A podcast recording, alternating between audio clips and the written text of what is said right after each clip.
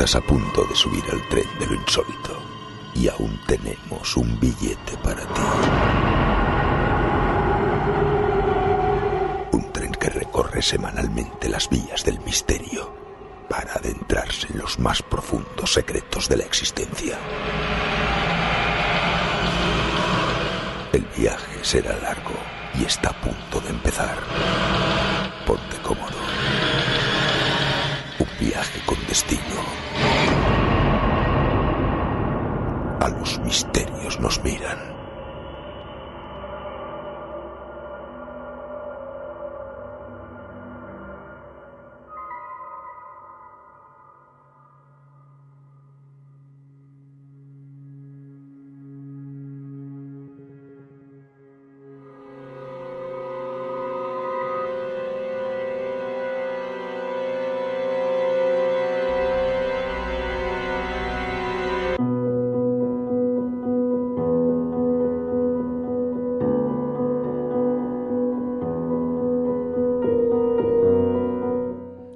Llegada de aquellas famosas cartas, la ufología en España estaba estancada en un más que segundo plano.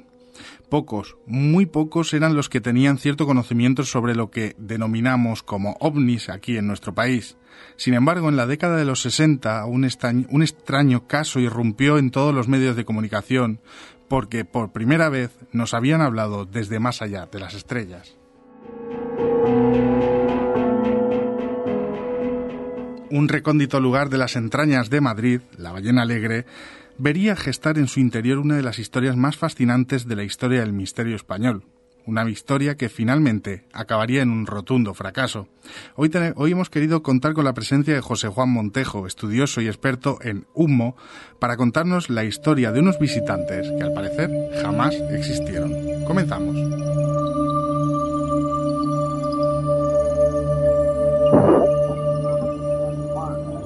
Me ha dicho usted últimamente no formulen, desde luego yo les voy a transmitir los saludos a todos los hermanos que estamos aquí reunidos, efectivamente. Pero ¿me ha dicho usted alguna cosa más? No formulen. ¿No formulen? ¿Perdón? ¿No formulen? No entiendo la palabra siguiente. ¿No, no formulen? Preguntas tus hermanos. ¿A tus hermanos? ¿Sí? Reunidos. ¿Reunidos?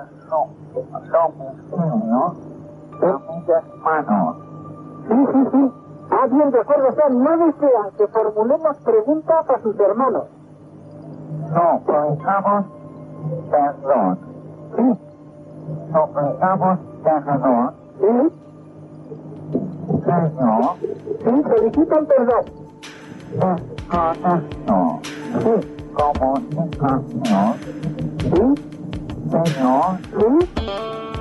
conexión,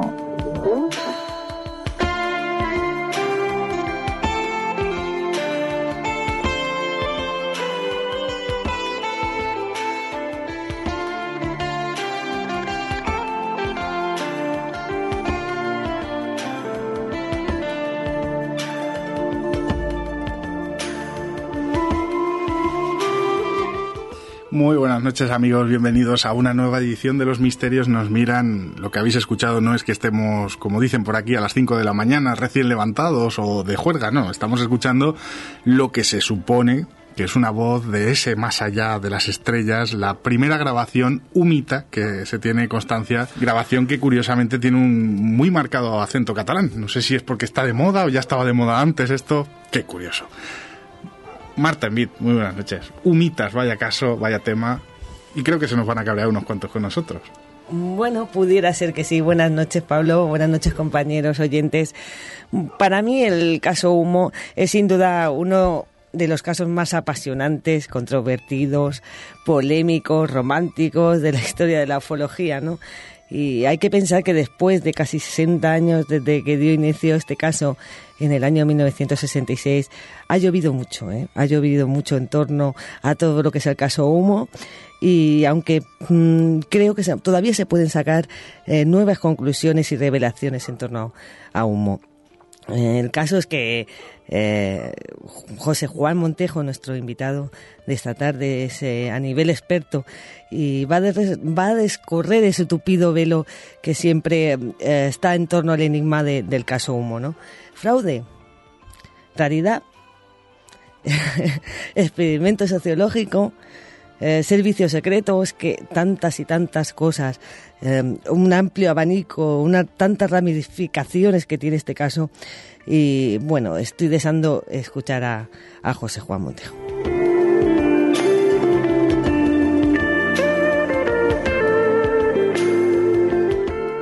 Y con nosotros también está Carlas Folk. Muy buenas noches, Carlas, que luego en la segunda parte del programa tendremos protagonismo con el arte, con un libro y con una exposición, una especie de exposición, ¿no? Sí, una exposición. Hola, buenas noches antes de nada. Sí, una exposición muy interesante de Ahora igualmente está, está cerrada, que es la, la visa por Limage, pero yo creo que al menos durante unos minutos tendríamos que hablar de ella porque es, es una especie de, de fotofrancia, o sea, el fotoperiodismo, y son un montón de exposiciones que aunque que nos escuche y le atraiga el tema habrá llegado tarde, uh, vale la pena apuntárselo, apuntárselo en la agenda para, para el próximo año. Y después había pensado hablar de un libro que, que, que, se está vendiendo muy bien, de divulgación científica, que se llama Sapiens y que como, como veréis es, es muy muy interesante. ¿Conoces tú algo del tema humo, de este caso humo? No, la verdad es que es que lo desconocía, pero pero estoy fervientemente interesado. Bien. Sobre todo cuando cuando varían las cosas entre entre entre la realidad y la ficción. Muchas gracias, Carla.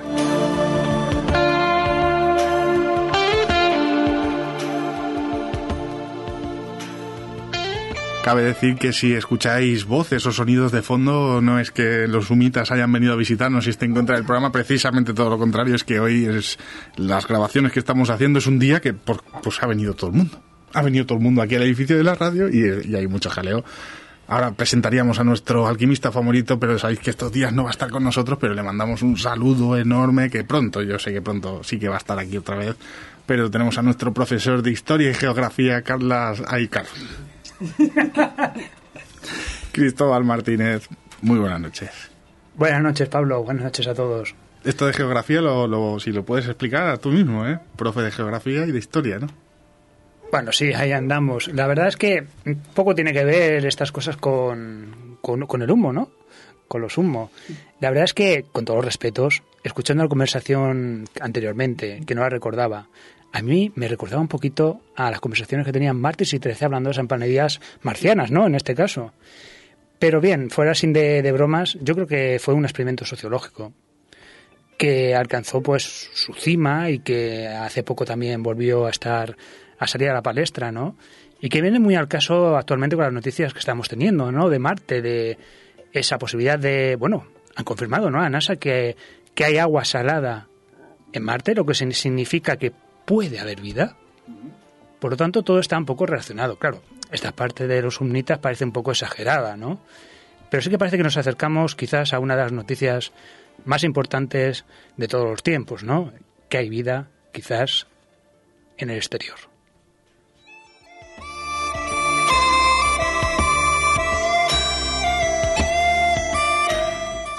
Cabe destacar que la grabación que habéis escuchado al inicio se supone que es la primera llamada realizada a un domicilio, que ya iremos entrándonos de ese humita que habéis escuchado, y es una grabación del año sesenta y tantos, no sé el año exactamente, pero por eso también esa calidad de sonido, pero bueno, creo que la evidencia, bueno, cada uno que piense lo que quiera. Damos las gracias como cada semana a Ana Torralba, que está el sonido haciendo posible que estéis escuchando esto ahora. Y nos vamos a llamar a José Juan Montejo, que investigó este caso en profundidad y seguro que nos cuenta muchas cosas interesantes. Venga. José Juan Montejo es licenciado en Derecho y miembro de la desaparecida Fundación Anomalía una fundación española sin ánimo de lucro, creada en 1996 para promover el estudio racional de los ovnis y otras anomalías científicas. También es licenciado en Criminología y colaborador en la desaparecida revista Cuadernos de Ufología. Desde hace muchos años dedica su vida, entre otras cosas, al estudio de un caso concreto que es el tema principal de hoy, Humo. Siendo uno de los investigadores que más ha logrado profundizar en este tema y dando a conocer el engaño que se escondía detrás de él. Y hoy está aquí con nosotros para explicarnos el caso Humo, historia de unos visitantes que jamás existieron.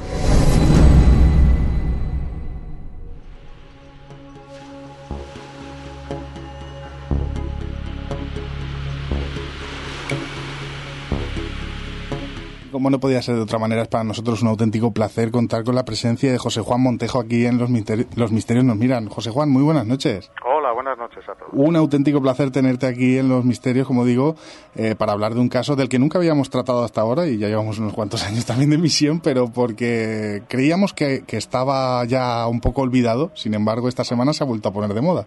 caso Humo. En estas últimas semanas, pues sí. El eh, traído y llevado asunto o afer Humo, ¿no? El afer exactamente. Vamos a, preguntarte directamente, a modo de resumen, y luego nos iremos adentrando, si te parece, ¿qué es para aquellos que no sepan, que yo dudo que haya gente que no lo sepa, pero bueno, las nuevas incorporaciones, ¿qué es el caso Humo? Bueno, pues el, el caso Humo toma el nombre pues de esa curiosa palabra que para los no avisados o que no estén muy familiarizados, pues no es eh, humo con H y una sola M, aunque bueno, luego ya, como veremos a lo largo de la charla, pues tendría bastante que ver con esa, con esa palabra o con ese sustantivo. Pero bueno, eh, unmo como tal eh, palabra o vocablo de cuatro letras, eh, sin H y con dos M's en este caso, pues se refiere a un supuesto planeta habitado del que pues se viene hablando de modo más o menos intermitente desde hace casi 50 años. para ser exactos, pues serían 49 años, ¿no?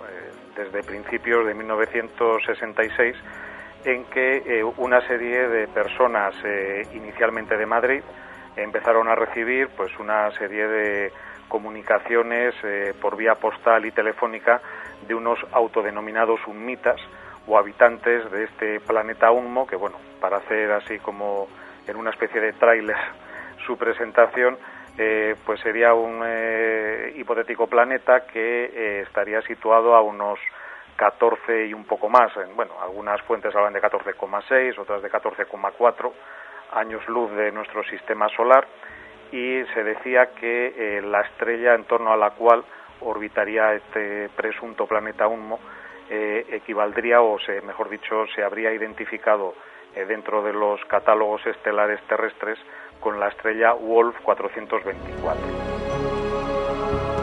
Eh, yo te iba a preguntar, eh, estamos hablando de una época, sobre todo eh, todo esto empieza en los años 60, se podría decir, la década de los 60. era una época, lo decía yo al inicio, un poco así en la introducción que hacía del tema, en la que el tema ufológico prácticamente no existía en España, existía, como bien dices, estaba en círculos muy cerrados. ¿Por qué este caso de golpe aparece en todos los medios y se vuelve pues en un auténtico viral, como diríamos hoy en día? Sí, sí, sí, sí, claro, claro. Bueno, es verdad que por supuesto que la la información o las comunicaciones hace 50 años pues eh, se diseminaban o circulaban de un modo muy muy muy distinto a, como se hace hoy en día no eh, claro digamos que en principio pues eh, aquello muy pronto pues a, las pocas semanas se puede decir de, de, comenzar a recibirse esas comunicaciones por parte del primer contactado con UNMO que era Fernando Sesma Manzano eh, pues eh, esas primeras difusiones pues van totalmente ligadas o asociadas con su persona y con la labor de, difusión, bueno, pues que puede parecer hoy en día un, poco limitada, pero que él, eh, Fernando Sesma, pues tenía acceso a algunos medios de comunicación, en concreto una, una revista muy específica que todavía existe hoy en día, no sé si se podrá decir la cabecera o no, es su nombre, pero bueno, él... Eh, sí, sí, se puede decir sin problema. Pues la, me refiero a la revista Diez Minutos, eh, que en aquellos años, bueno, ya quizás se podía haber especializado en los temas del corazón, pero en fin, no, no tanto como hoy en día, ¿no? Digamos que en los años 60 y con anterioridad, porque esta revista empezó a publicarse a principios de los años 50, pues era una publicación así como de tipo más general, ¿no? Es verdad que ya muy pronto pues empezó a polarizarse por ese tipo de, de información de, sociedad o de alta sociedad y esas cosas, pero bueno, mm, también incluía otra serie de contenidos más de tipo de cultura general o de divulgación de temas de, de actualidad y uno de los temas pues que daban cabida en sus páginas pues era el del incipiente fenómeno ovni o como todavía se denominaba en aquellos años de platillos volantes y uno de los principales colaboradores de esa revista y que ya venía escribiendo y publicando en ella sobre estas cuestiones era el mencionado Fernando Sesma. Y por eso, pues a las pocas semanas de empezar a recibir sus eh, primeras comunicaciones de, este nuevo planeta habitado, porque claro, si hablamos luego un poco de la figura de Fernando Sesma, en aquellos eh, mediados ¿no? o mitad de los años 60, pues ya era eh, conocido y tenía pues una cierta fama, ¿no? pues como el, el, hombre contacto español por excelencia, es decir, que ya con anterioridad él había escrito y publicado sobre otros presuntos contactos con otras eh, pretendidas o nebulosas civilizaciones extraterrestres que curiosamente pues también entraban en contacto con él por la misma vía que los sunnitas, es decir, por vía epistolar y telefónica te, voy a preguntar ahora a título personal, porque tú eres uno de los eh, investigadores más reconocidos sobre el caso Humo. Ha habido una copla de micrófono, lo digo porque la gente se ha, ido un poco ahora de los, de los micrófonos. Tú eres uno de los investigadores más reconocidos, de, sobre todo aquí en España y, yo creo que, en el mundo del tema del tema Humita. ¿Qué te lleva a investigar este caso? ¿Qué es el, ¿Cuándo llega el momento en el que dices esto, esto no es lo que parece? Mm, bueno, entonces serían dos momentos distintos. Uno, lo que me llevó a mí inicialmente a, interesarme por ello y luego ya a lo mejor el, el momento, aunque bueno, no, no recuerdo así que hubiera un momento específico en el que ya, como dices tú, empecé ya a plantearme que detrás de humo pues había quizá más humo con H, ¿no? y con esto ya asocio con lo que decía al principio, eh, que, que otra cosa. Bueno, pues yo me, empecé a interesar por el tema UNMO sobre todo por su localización geográfica. Eh, bueno, como he dicho antes, pues comenzó, ¿no? Los primeros contactos conocidos con UNMO eh, empezaron en Madrid con el mencionado Fernando Sesma y otras personas que acudían a una tertulia, eh, bueno, no solo ufológica, pero en fin, principalmente se hablaba de, de ovnis y de platillos volantes y también de otros misterios en aquella tertulia que también será conocida o habrán oído hablar de ella los oyentes y que se celebraba en el sótano de un café de Madrid. El sótano se, tenía nombre propio, era La Ballena Alegre y el café pues era uno de tantos eh, cafés literarios y de tertulias que existían en Madrid desde la época eh, pues de los años eh, de la República o incluso un poco antes, ¿no? de los años finales del reinado de Alfonso XIII y que se llamaba el Café Lyon pues eh, en ese café de tertulias, eh, pues una de ellas era la que desde mediados de los 50 animaba a Fernando Sesma eh, y que incluso en un momento dado pues llegó a, legalizarse o a constituirse, mejor dicho, como una asociación y de hecho pues sería la primera asociación dedicada al estudio, divulgación de, del tema extraterrestre de los platillos volantes legalizada como tal en España y que recibió el nombre de Sociedad de Amigos de los Visitantes del Espacio. Pues bien, pues a lo largo de una serie de años, pues allí pues eh, eh, empezaron a, acudir gente de todo tipo interesada por estas cuestiones y ya se creó en torno a Fernando Sesma pues como una especie de grupo fijo de, de aficionados y de entusiastas por estas cuestiones y los primeros contactados, por tanto, de, de UNMO, pues serían eh, otros, aparte de Fernando Sesma, otros componentes de esa tertulia. Entonces, con lo cual, como digo, pues un, asunto bien centrado en Madrid y asociado también en sus inicios con dos eh, polémicos avistamientos ovni eh, ocurridos en los barrios de Aluche en 1966 y de San José de Valderas, bueno, y otros próximos, eh, un año después, en 1967, y digamos que esta localización tan específica ¿no? de los primeros contactos o mensajes y de las primeras confirmaciones en el caso de que aquellos avistamientos ovni, bueno, pues como se creó como se creyó durante un tiempo, hubieran sido reales, eh, se produjeron, eh, pues, pues se produjo todo ello aquí en Madrid, pues es lo que a mí me, me motivó para interesarme en ello y ver pues qué, posibilidades había una vez que habían pasado casi 20 años ¿no? de todos aquellos acontecimientos pues de, de retomar algunas pistas o de volver sobre ello de localizar a los testigos principales pues tanto de, aquellas tertulias de los que recibían aquellos mensajes, como también de los testigos propiamente dichos de aquellos eh, supuestos avistamientos ovni. José Juan, eh, el caso Humo fue llamado el caso perfecto, pero realmente luego ha resultado no ser tan perfecto, pero ¿por qué se le llamaba así? Bien, pues eso está, ese nombre o esa expresión de un caso perfecto está justamente o directamente relacionada con los dos avistamientos ovni a que me acabo de referir. Eh, es el título del libro casi monografía que dedicaron a, esos dos eh, supuestos casos ovni, el de Aluche y sobre todo el de San José de Valderas y sus derivaciones, eh, dos investigadores precisamente de, allí, de, donde estáis, de Barcelona, que se llamaban Antonio Rivera y Rafael Farriols.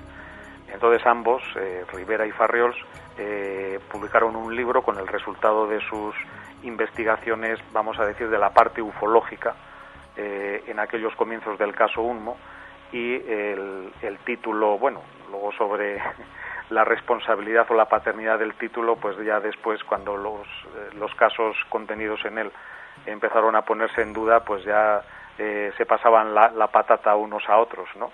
Como que si había sido alguna imposición del, del editor primero de ese libro, que era la editorial Pomaire, eh, más que eh, sugerencia o responsabilidad de los propios autores. Pero bueno, el caso es que eh, con ese título de Un caso perfecto se publicó un libro sobre estos dos casos o avistamientos ovni y la particularidad que tenían o la perfección, digamos, la justificación de ese adjetivo, pues eran una serie de fotografías que en principio parecían, pues, bueno, bastante interesantes o desde un punto de vista gráfico o visual muy muy potentes no eh, o muy contundentes y que eran las del eh, supuesto ovni que se había observado en las inmediaciones de San José de Valderas que es una barriada del suroeste de Madrid y que pertenece a otra a otra localidad que se llama Alcorcón.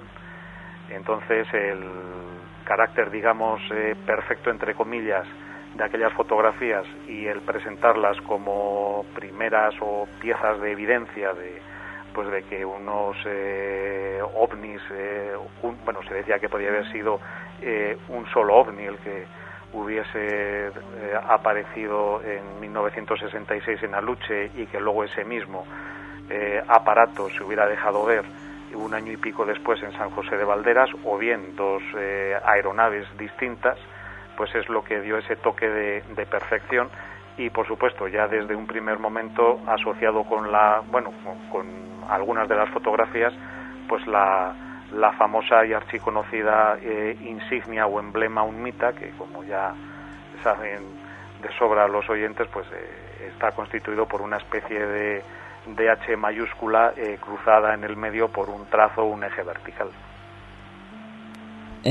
Si estuviera aquí nuestro compañero Luis Silva, eh, haciendo alusión un poco a, lo que has dicho del emblema o ese escudo humita, seguramente él le hubiera venido a la mente uh, alquímicamente algún símbolo de Mercurio, Saturno. o de Urano más bien. Sí, o, algo es similar. Muy parecido al símbolo, bueno, sí, supongo que alquímico o astrológico de Urano. Me hubiera gustado que estuviera él aquí porque nos hubiera dado unas pinceladas sobre, sobre la alquimia y sobre esto. exactamente. Pues eh, hablando de, esos avistamientos, de ese aterrizaje en San José de Valderas, eh, según se cuentan los testigos hallando, hallaron un, objeto metálico como, como cilíndrico, ¿no? ¿Qué determinaron los análisis? ¿Eso se, se analizó? Sí, se analizaron unas piezas que se decía que procedían de un, bueno, sí, se le dio varios nombres, un cilindro, una cápsula completa eh, que, tendría esa forma, ¿no? de, un cilindro así muy estrecho y que en, el, en su parte central pues eh, eh, estaría como, como, soldado, ¿no? como formando parte de un cuerpo único con esa pieza, una suerte de arandela. Entonces, a ver, lo que pasó aquí es que se divulgaron una, varias fotografías de ese cilindro completo así como algunos eh, dibujos, o mejor dicho, un esquema de, ese cilindro y de sus eh, dimensiones más, más, o menos exactas. Pero eh, el cilindro completo como tal, pues únicamente lo habrían visto o tenido en sus manos una serie de intermediarios o de, personajes ahí que siempre quedaron en la nebulosa y que no y que nunca salieron a la luz o, vamos o presentaron para que no hubiera quedado ningún género de dudas pues eh, una pieza de estas completa. Entonces lo que sucedió es que uno de aquellos intermediarios que decía llamarse Antonio Pardo y que se presentaba también como uno de los testigos y fotógrafos del ovni observado en San José de Valderas, eh, se dirigió precisamente también a otro conocido eh, ufólogo e investigador de Barcelona, ya desaparecido también por desgracia hace años, eh, Marius Yeguet, y aprovechando que Yeguet había publicado recientemente, bueno, porque a todo esto el caso de Valderas ocurrió el 1 de junio de 1967 y en torno a esas fechas ¿no? de ese mismo verano, Marius Yeget eh, publicó un libro titulado, eh, si no recuerdo mal, Mito y Misterio de los platillos volantes. Y al final de ese libro, pues bueno, a él y bueno, no solo él, otros investigadores también tenían esa, esa costumbre antes y después que Yeget, pues haciendo como un llamamiento a los lectores, eh, dio los datos de su dirección.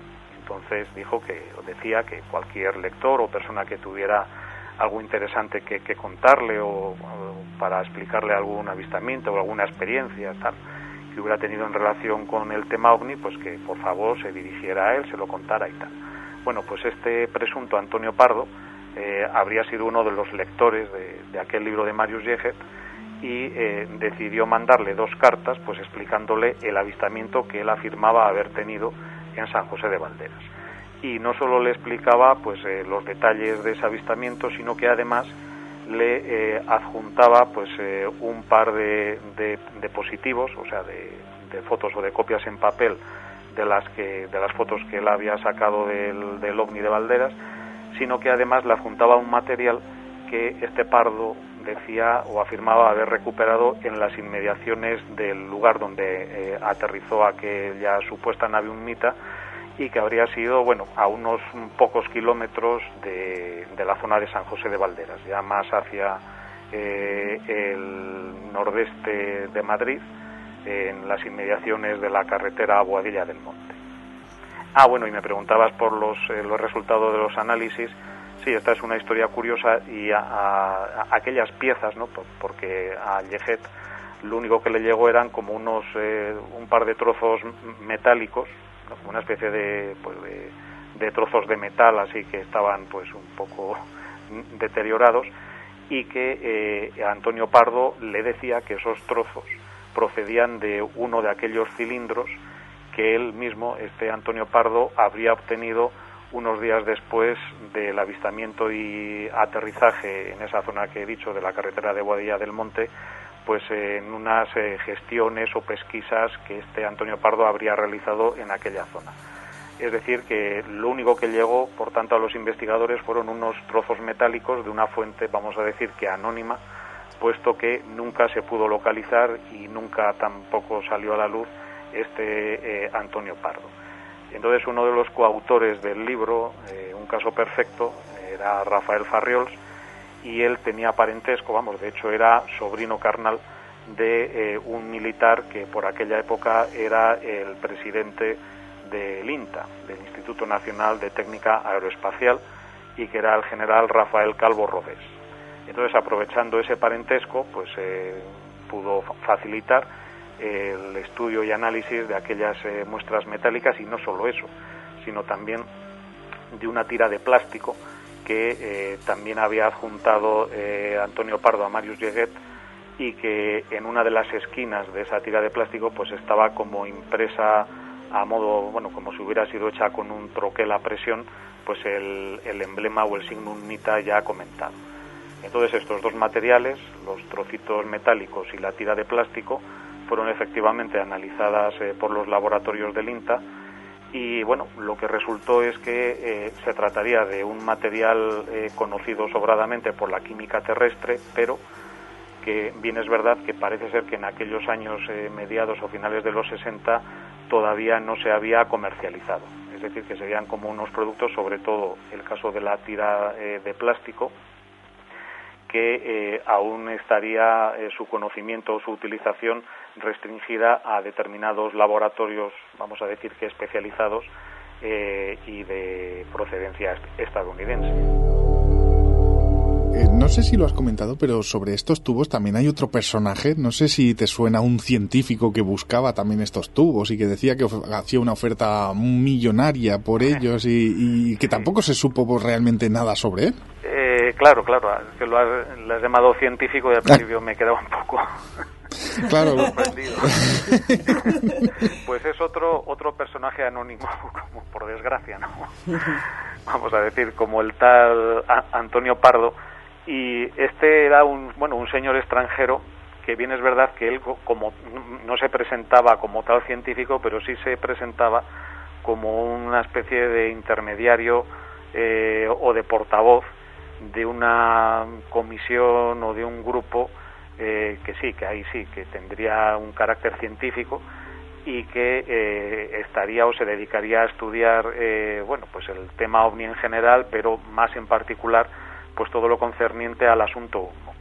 Entonces ese grupo, pues eh, tan nebuloso el grupo como este portavoz, se decía que actuaría o que existiría en Francia y el portavoz en cuestión pues se presentó bajo el nombre de Henri Dagousset.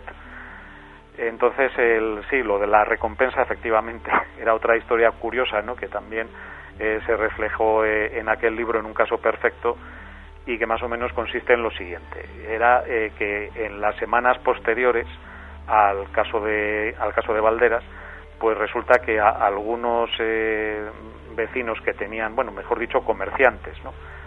Otras personas que tenían pues sus, sus locales de, negocio o pequeñas tiendas en la zona de, de, la, bueno, de un barrio colindante a la carretera de Boadilla del Monte, que se llamaba y se llama la colonia de Santa Mónica, que está pues en la, en la zona o en el barrio de Campamento en Madrid, pues recibieron una carta circular eh, firmada por este individuo, Henry Daguset, y donde pues se presentaba, eh, bueno, estaba escrita en español, claro, y se presentaba como eso, portavoz o intermediario de un grupo francés que se dedicaría al estudio científico del, del tema de los ONIs, ¿no? Me, me parece que ahí no, no ponía la V, ¿no? Sino que, bueno, era otra de las denominaciones que eh, pues se utilizaban en los años 60, ¿no? la de objetos no identificados, eliminando la V de volante. Eh, también eh, pues empleaba la expresión francesa ¿no? para referirse a los platillos volantes, que era la de soucoupes volants, y bueno, pues en concreto decía que él y, había, y su grupo habían conseguido, de manos de algunos vecinos de, de aquella colonia de Santa Mónica, alguno de estos tubitos, y de hecho la, la, única fotografía que se conoce de uno de esos tubos completos pues venía eh, adjunta como mm, pegada eh, pues en esa carta circular que recibieron algunos eh, vecinos de la colonia de Santa Mónica y es verdad pues eso ocurrió también al final del verano de 1967 y la recompensa que ofrecía Henry Daguset por si algún vecino o alguna persona podía facilitarle eh, alguno de esos tubos completos, tubitos completos, era la de 18.000 pesetas de aquella época. Eh, en su día sí que calculamos el, el, cambio, bueno, y era una, pues una cifra respetable, ¿no? Para, no bueno, lo que serían 18.000 pesetas en la actualidad, que al cambio en euros, pues ahora no me, no me acuerdo muy bien, un, un poco más de, de, 100, de 100 euros creo que sería, pero bueno, eh, hace casi 50 años pues era una cantidad ciertamente interesante, ¿no? hay y por lo que sabemos parece ser que nadie eh, contestó aquel anuncio u oferta del, de Messier Henri Daguset. Estamos haciendo comentarios así también por detrás de, micrófono, un poco para saber el orden en el que te vamos a ir preguntando las cosas, porque son muchas preguntas que estamos completamente seguros de que no nos va a dar ni tiempo a poderlas responder todas. Pero yo, es, porque es infinito, en realidad. casi 50 años dan para mucho. Exactamente. Yo, yo precisamente me gustaría, si te parece, empezar otra vez por el principio, pero un poco más, incluso antes del caso Mita, por un personaje que se, otro personaje que se llamaba Saliano. No sé qué tiene que comentar sobre este. Claro, claro, Saliano, es verdad. Bueno, pues Saliano era el nombre de otro de los supuestos extraterrestres que habían enviado mensajes a Fernando Sesma antes de aparecer en escena los sunnitas, por decirlo así.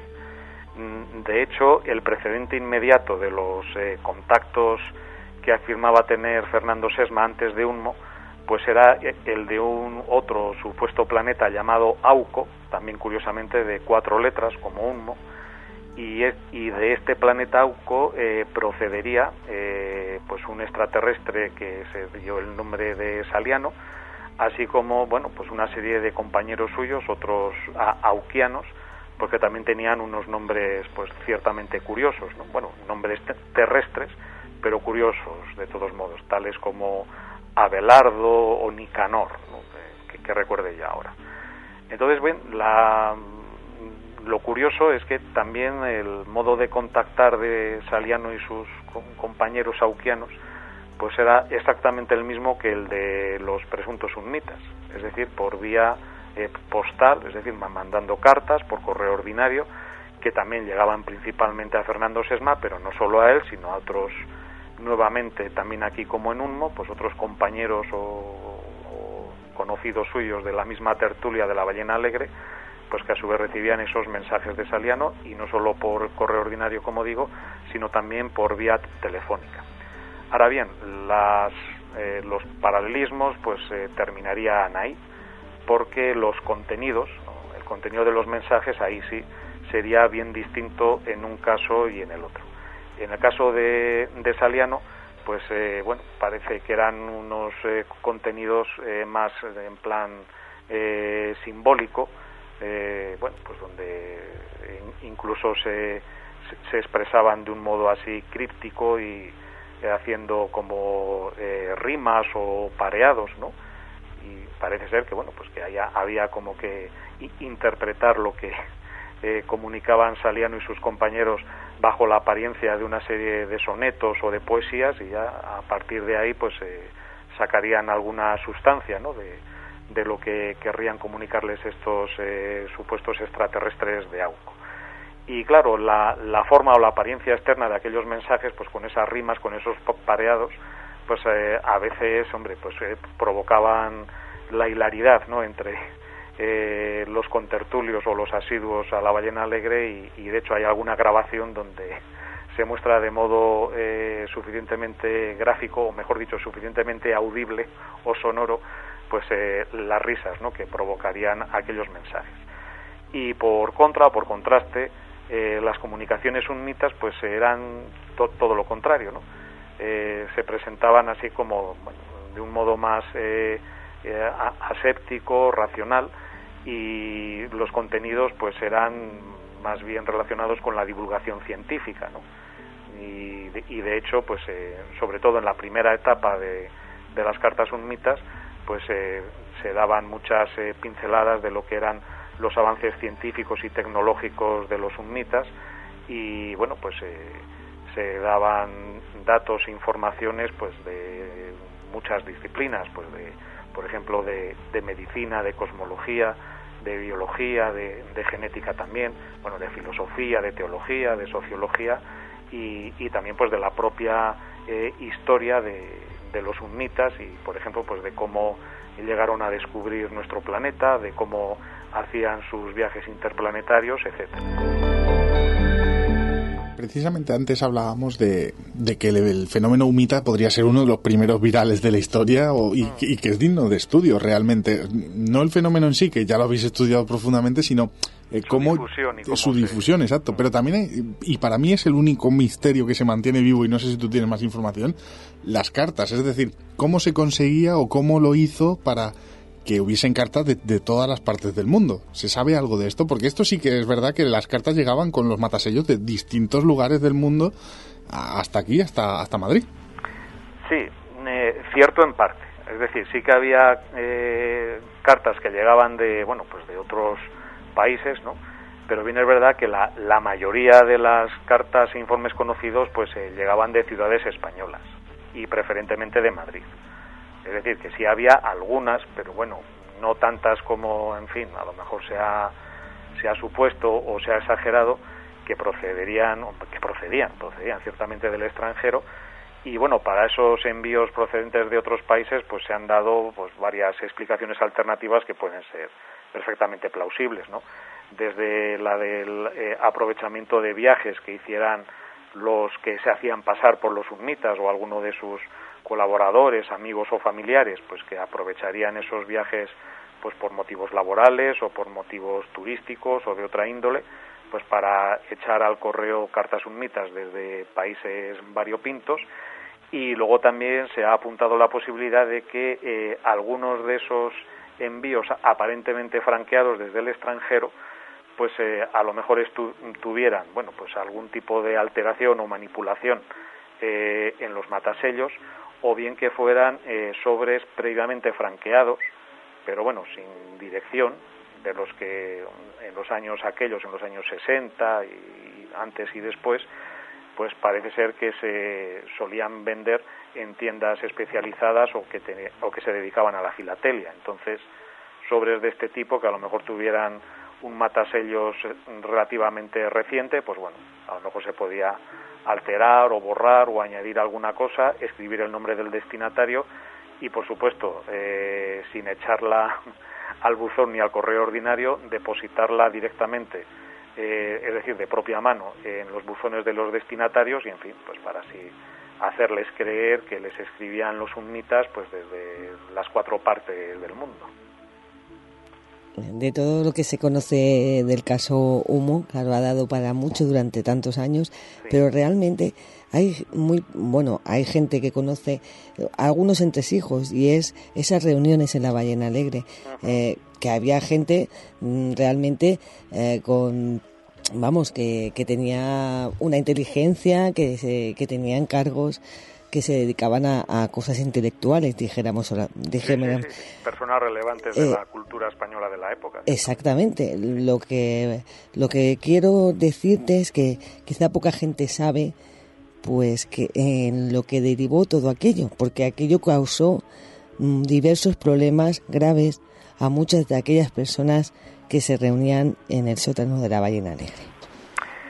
Sí, sí, provocó algunos problemas, pero bueno, ya, eh, claro, es que la, las reuniones aquellas pues era como una especie de, como decir, de polo de atracción, pues para todo tipo de, bueno, de personas o de gente, sí, con inquietudes eh, no solo por los temas misteriosos, sino con inquietudes, vamos a decir, espirituales o, de otra índole, y con cuestiones también, bueno, pues que entonces sí que se empezaban a poner un poco de moda en España, como eran, pues, en fin, algunas eh, religiones o cultos orientales. Que, empezaban a llegar aquí un poco de modo semiclandestino, por decirlo así, y claro, pues eh, uno de los sitios que había, al menos en Madrid, para, para poder abordar todas esas cuestiones, eh, digamos, de modo un poco en paralelo. A, los ovnis o los platillos volantes o cuestiones relacionadas también ya más en general con lo paranormal, eh, pues podía ser la, la, ballena alegre, ¿no? O sea que era como un caldo de cultivo para que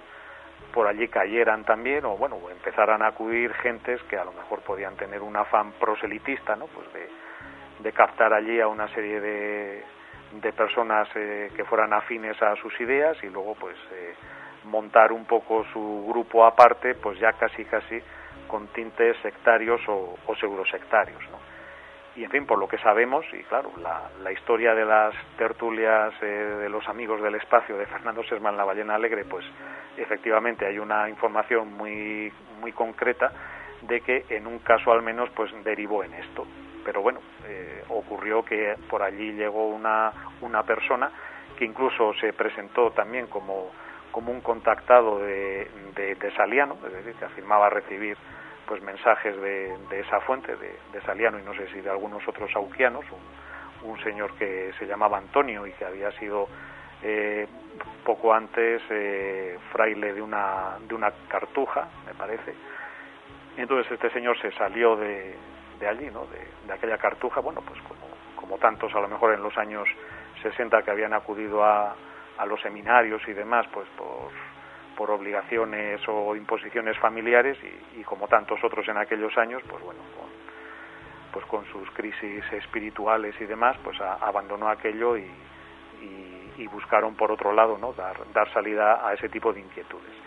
Entonces eh, esta persona logró en la ballena alegre pues como captar o convencer a algunas, eh, algunos otros asiduos y eh, empezó a mantener unas reuniones fuera de la ballena alegre y, llegó un momento pues en que hubo algún tipo de, filtración o, de denuncia a la brigada político-social, ¿no? En aquella época de las postrimerías del franquismo y ya pues un poquito después de los años que estamos hablando, si no recuerdo mal, en 1971, pues eh, los lectores de algunos medios de comunicación, recuerdo por ejemplo al ABC, que, lo, que le dedicó toda una página, pues eh, informó de la, de la detención de, esta persona y de algunos miembros de su grupo y entonces ahí se aprovechó para cargar las tintas sobre bueno pues eh, determinadas tertulias o, reuniones donde al parecer se, se, daría cabida no según una lectura vamos a decir que conservadora o ultraconservadora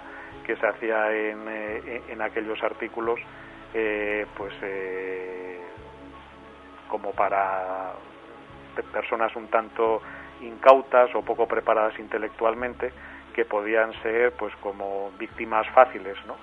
de algunos de algunos avispados pues que, les convenciera con toda eh, pues una parafernalia y mezcolanza eh, de credos orientales con mezclas a lo mejor pues de pues de, creencias eh, budistas o del zen todo también relacionado con contactos extraterrestres así donde se hablaría del hombre cósmico y de mensajes eh, altruistas, pacifistas y demás, con la intención oculta, pues claro, de, crear un grupo sectario y de, y de abusar de esas personas, pues eh, no solo económicamente, sino sexualmente y de otra manera también. Entonces, ese escándalo, claro, se puede llamar así, pues claro que, que salpicó a las reuniones de la Ballena Alegre porque era, era un grupo que de hecho había había salido, ¿no? O casi se había gestado en la ballena alegre y, aquello fue pues un toque de atención importante y de hecho casi significó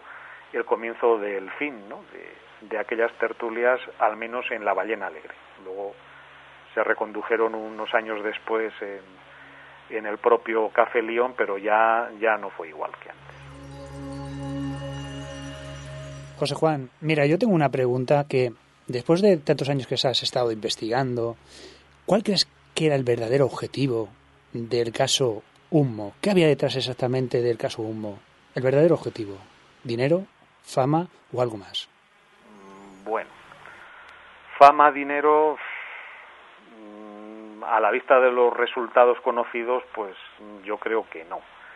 Eh, más bien, bueno, yo la, la hipótesis que, que, aún mantengo hoy en día, ¿no? aunque algunos compañeros de, de investigación pues van por, otro lado, pero a mí me, me, sigue llamando mucho la atención que en los años 60 pues hubiera algunas eh, informaciones sobre proyectos de investigación que eh, bueno pues tendrían la finalidad de, de comprobar cómo eh, reaccionaría un grupo muestra de una pues de una sociedad más o menos desarrollada o, semidesarrollada no como podía como podía calificarse la española de, los años 60 eh, ante pues unas informaciones eh, donde se hablara pues de la de la llegada y presencia eh, como infiltrados en medio de nuestra sociedad de un grupo extraterrestre crear una historia, ¿no? Como un grupo, un grupo en ensayo, un grupo muestra al que se le eh, hiciera llegar unas informaciones de ese tipo, al que se le sometiera, pues, a una serie de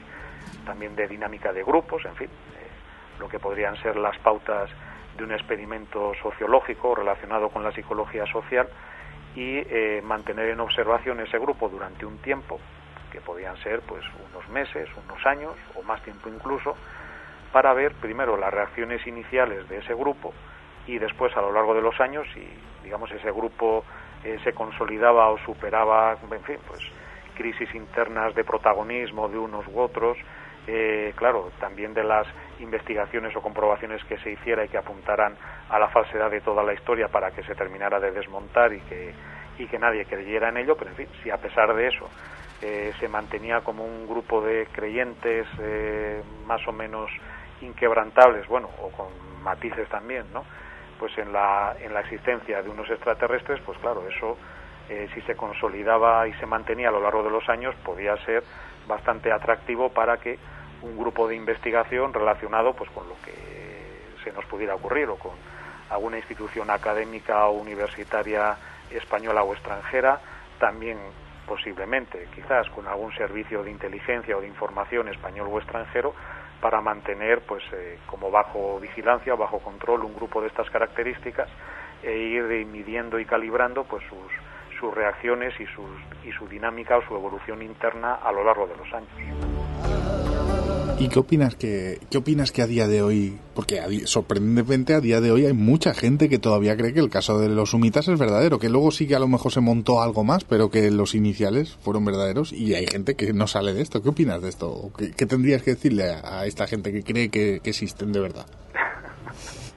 Pues que intente documentarse también con información eh, crítica que la hay muchas sobre, bueno, pues eh, investigaciones y estudios que se han hecho sobre muchísimos aspectos del tema UNMO y bueno, no solo modestamente lo que lo que pueda haber hecho yo hace años o menos tiempo, sino también pues lo que han hecho otros otros compañeros en su día como Carles Berché, Ignacio Cabria, Luis González, en fin, y algunos otros compañeros eh, de aquí españoles y de, y de otros países, pues argentinos, por ejemplo, que también se han dedicado a estudiar hasta las ramificaciones de este tema en Argentina, ¿no? que hasta ahí llegó en su momento también.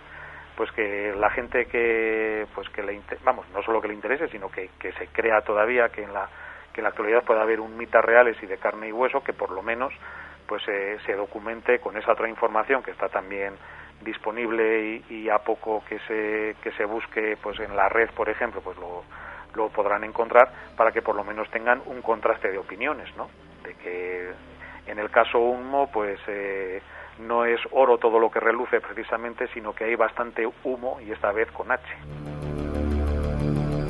Sin embargo, este tema también tiene partes negativas, que a mí personalmente me parece que todo sí es un poco negativo, ¿no? Pero digamos que, eh, se ha llevado vidas por delante, incluso, ¿no? La del famoso sastre que decía que los humitas venían a por él. No sé si sabes esta historia y, y qué nos puedes contar sobre ella. Mm, bueno, vamos a ver, el caso del sastre, más que los humitas, claro, de, hecho, los primeros que lo, que lo investigaron, quiero decir que lo investigaron desde el punto de vista de alguna posible intromisión o interferencia alienígena, por decirlo así, pues no, no apuntaban a, ningún origen concreto, ¿no?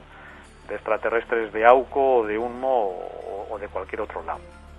A ver, lo que ocurre es que el caso del sastre eh, ocurrió, eh, bueno, como cuatro años antes ¿no? de aparecer los, los unmitas en escena en 1966 y, se asoció más bien con alguna posible eh, intervención pues de los otros extraterrestres, ¿no? entre comillas, que contactaban con Fernando Sesma desde, desde unos años antes, es decir, con los presuntos auquianos. Y de hecho, claro, mm, bueno, ahí ya, ya sé, ¿no? Que se, ha, que se ha escrito y se ha dicho mucho y se ha, y se ha exagerado mucho también, pero es que las, eh, las informaciones que hay pues son un tanto, un tanto endebles, ¿no? Eh, aquí el, el primero que se refirió a una posible intervención, eh, bueno, por decirlo así, extraterrestre en aquel caso, fue una, un autor y escritor que se llama Víctor Zalvidea, y que en 1975 publicó bueno, pues, eh, un libro que se tituló OVNI, Análisis de un Contacto, y que en principio firmaba él con un segundo coautor que firmaba como J. Lizar, y que según averiguaciones posteriores, pues este J. Lizar no sería más que un alter ego ¿no? de, del propio Víctor Zalvidia, es decir, como una especie de, de socias o de seudónimo suyo. Entonces, en ese libro, bueno, que es, es, es, muy, es muy curioso, se dedica a, hacer una, una, especie de revisión de los eh, contactos que afirmaba haber tenido Fernando Sesma, vamos a decir, con otras realidades, ¿no? con, o con otros eh, seres especiales y espaciales también. Y, y, bueno, es interesante porque ahí eh, Víctor Zalvidea recoge pues datos, detalles, contactos, mensajes incluso que en unos apéndices que incluye al final de ese libro pues el, lector ya podía ver ¿no? los, los facsímiles de, de, los, de algunos de esos mensajes originales recibidos por SESMA y lo curioso era que se trataba de información nueva o novedosa que ni siquiera el propio Fernando Sesma había publicado pues en los libros que él había escrito sobre sus propios contactos, pues sobre todo en los años 50 y 60. Entonces es Víctor Zalvidea, de hecho, el que relaciona, el primero que relacionó directamente el caso de, del sastre de su, bueno, de la matanza colectiva que él provocó, ¿no? Al, al, asesinar a toda su familia y luego ya suicidarse él mismo, eh, lo relaciona eh, Víctor Zalvidea con una serie de mensajes que habría recibido Fernando Sesma eh, procedentes de una dirección tanto misteriosa que era la calle Luna número 16 de Madrid y qué relación tenía esto con el sastre y sus circunstancias pues que justamente el negocio es decir la sastrería en cuestión pues eh, estaba ubicada en ese, en ese inmueble, es decir, en el número 16 de la calle Luna de Madrid. Y se añadía también la circunstancia de una especie de coincidencia cronológica, ¿no? es decir, que esos eh, mensajes eh, procedentes, ¿no? Ah, supuestamente procedentes de la calle Luna número 16, es decir, como si el remitente se los mandara a Fernando Sesma desde allí, ¿no? Parece que, que sería eso lo que se quería o lo que se pretendía hacerle creer, pues esos mensajes los recibió Fernando Sesma justamente en los meses inmediatos pues a, aquel acontecimiento trágico, ¿no? Y que luego pasó ya con nombre propio, por desgracia, pues a, los anales de la crónica negra madrileña. Eh, otra cuestión, José Juan, que se vinculó a los sumitas fue el ovni de Voronet en Moscú, cerca de Moscú, en la década de los 80. Sí, en 1989. Exactamente. Eh, realmente tenía una vinculación o se quiso ver una vinculación en ello. Más bien lo segundo, se quiso ver una vinculación. Entonces aquí hay dos cosas sobre todo. Eh, primero que, bueno, el, caso de Voronez hay, hay, que situarlo también en una época social y política muy concreta y que era la del comienzo del, bueno, comienzo ya había comenzado un poco antes, pero en fin, ahí ya ese año yo creo que se concretó ya de un modo definitivo pues el, el deshielo digamos no entre bueno pues el, eh, entre el este comunista no digamos que eh, capitaneado dirigido por la Unión Soviética y con sus países satélites en Europa Oriental y tal y pues la, parte oeste pues con, los países englobados en, la OTAN y en fin con Estados Unidos entonces el caso de Voronezh viene a ocurrir justamente en un momento donde ya se produjo ya como un punto de no retorno y que fue el del derribo pues del muro de Berlín. ocurrió pues en aquellas mismas semanas del, del otoño de 1989. Y el caso de Voronezh pues intentó presentar por los medios occidentales como una muestra, un ejemplo pues de, los nuevos aires, ¿no? de, la nueva eh, apertura o mente más abierta que, que al parecer se estaba imponiendo pues en los hasta entonces encorsetados medios de comunicación soviéticos aquello que se llamaba la glasnost creo recordar y el caso de Voronezh bueno pues lo, lo que sucedió y su vinculación con un movino de la mano de eh, una serie de, de, dibujos que hicieron algunos de los eh, de los adolescentes que afirmaron haber sido testigos del aterrizaje de un ovni en el parque de aquella ciudad de, de eh, y eh, bueno, pues en algunos de esos dibujos, pues resulta que uno de aquellos muchachos, pues pintó o dibujó el símbolo de humo. No, digamos, en el mismo, en el mismo lado, entre comillas, que lo presentaba la, la nave o supuesta nave de San José de Valderas, que ahí el símbolo unmita pues estaba en la, en la parte de abajo, ¿no? como en la panza de aquel objeto en el caso de Voronezh, en el del ovni de Voronezh, según aquellos dibujos, pues estaría situado como en un lateral, ¿no? En un lado del, fuselaje de aquella nave. Pero bueno, en uno u otro caso el símbolo pues será esencialmente el mismo. ¿Y, qué ocurrió? Pues que unos meses después eh, llegaría, pues por una carta eh, teóricamente un mita, la confirmación de que eh, aquel aterrizaje o aquella observación eh, pues eh, debería a una de sus naves, es decir, a una nave unmita, donde pues lo que habrían pretendido los humitas sería hacer como una especie de, de acto de demostración de, su presencia en la Tierra. Y también en cierto modo o indirectamente como una especie también de, de validación o de, o de confirmación de que ellos estarían de acuerdo pues con esa eh, apertura ¿no? que se estaba produciendo en el, en el bloque soviético que, en esos momentos pues empezaba como a desmoronarse. Entonces yo creo que aquí ya para concluir con esto una cosa sería la posible eh, realidad de, del caso de Voronev, bueno, y hay muchos indicios de que efectivamente pudo haber ahí pues una, una observación real y otra cosa es que lo del bueno, el símbolo un mita que dibujó alguno de los testigos pues a lo mejor pudiera haber sido eh, algún añadido o alguna influencia que se dijo también, ¿no? Que, que algunos de los testigos pudieran haber tenido por parte de algunos investigadores o ufólogos rusos que para dar eh, pues un, marchamo de autenticidad aquel caso pues eh, se ve que no estarían todavía muy bien informados ¿no? de, las informaciones más recientes y críticas en el caso UNMO pues no se les habría ocurrido mejor cosa que, añadir ahí como una especie de, de pegote el símbolo UNMITA como para presentarlo, en fin, igual o con la misma autenticidad, entre comillas, que un famoso caso occidental, ¿no? De, caso, de años atrás. Llevamos más o menos 50 minutos de entrevista y aún no ha salido un nombre, o si ha salido, no, no hemos ahondado en él, que yo creo que es eh, quizás el más relevante de todo este tema humita, y te voy a preguntar por él, claro, porque es, es obligatorio. Sí, sí, sí. Jordán Peña. ¿Quién era este hombre y, y, y, qué importancia tuvo en todo este caso? Pues ca capital.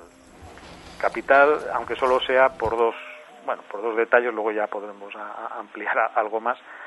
Primero que si el caso UNMO comienza mmm, con unos mensajes que recibió Fernando Sesma en los primeros meses de 1966, pues aquellos primeros mensajes vinieron acompañados también de un avistamiento ovni con el emblema UNMITA, como acabo de decir antes, ahí también se decía que, que se presenció en la, como en la panza de, de aquella aeronave o de aquella astronave, y, eh, y claro, pues eso ya significó como un, eh, una primera confirmación quizás de que el tema humo podía ser verdad. ¿no? Bueno, pues el, resulta que el testigo principal de aquel eh, caso ovni de, Aluche, en febrero de 1966, pues no sería otro que José Luis Jordán Peña.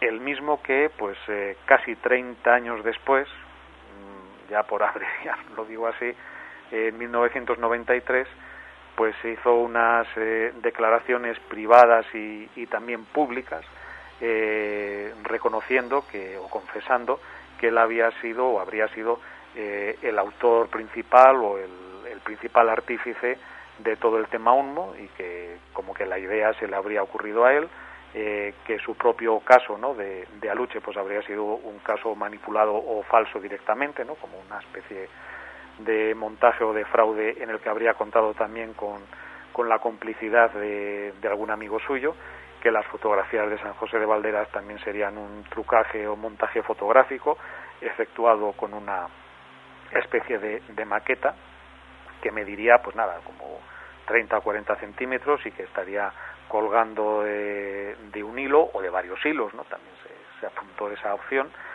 Y ya en tercer lugar, que habría sido él el principal eh, autor o escritor de las cartas e informes unitas que, que en su momento pues habían dado eh, como carta de naturaleza ¿no? al tema al, tratarse de los de los informes eh, de contenido más eh, científico o más aparentemente científico. Entonces, claro, con esa primera intervención casi cuando uno entra en escena y ya con ese re reconocimiento o confesión años después, pues que, que duda cabe que Jordán Peña, pues sí, se le puede considerar como uno de los personajes más relevantes de esta trama y por supuesto que a lo mejor ahora ya me vas a preguntar por ello que sus declaraciones tanto las iniciales es decir cuando él se presentaba como testigo de un de un caso ovni real y de unas investigaciones que él habría realizado también pues sobre sobre el mismo caso de, de San José de Valderas como si fuera un ufólogo objetivo o imparcial y después años después su digamos eh, giro copernicano de 180 grados o 360 no 180 mejor dicho eh, diciendo que bueno pues que todo aquello había sido como eh, una invención o una especie de juego juego malabar suyo pues ha creado muchas polémicas y muchas discusiones precisamente sobre estas imágenes que comentas, eh, eh, no sé si hace pocos años relativamente se llegó a descubrir incluso los cables, ¿no? Mediante tecnología se pudo descubrir los propios cables dentro de los negativos y además me consta que ellos tampoco daban las fotografías completas, los negativos, es decir, no daban la tira completa, sino que las daban cortadas. Eso es, eso es. Ya, claro, que eso ya era como un primer indicio de que ahí podía haberse realizado algún tipo de manipulación o bien que se podrían haber descartado pues alguna de las tomas o de las fotos donde tal vez el, el trucaje fotográfico resultara más evidente, ¿no? Efectivamente, ese dato de los negativos recortados y con números discontinuos ya aparecía reflejado en el libro Un caso perfecto, aunque claro, los autores, pues bueno, daban otra otra explicación, eh, pues que, que según ellos no iría por por la opción del, de la posible manipulación o trucaje fotográfico. ¿no? Ellos se limitaban a decir pues que a lo mejor esa, esas tomas eran las, las que habían salido mejor del supuesto ovni y que las otras, pues porque hubieran salido peor eh, o porque hubieran sufrido algún tipo de, de fallo, de complicación a, la hora de revelarse, pues que, por eso no, se habrían dado eh, a, la publicidad.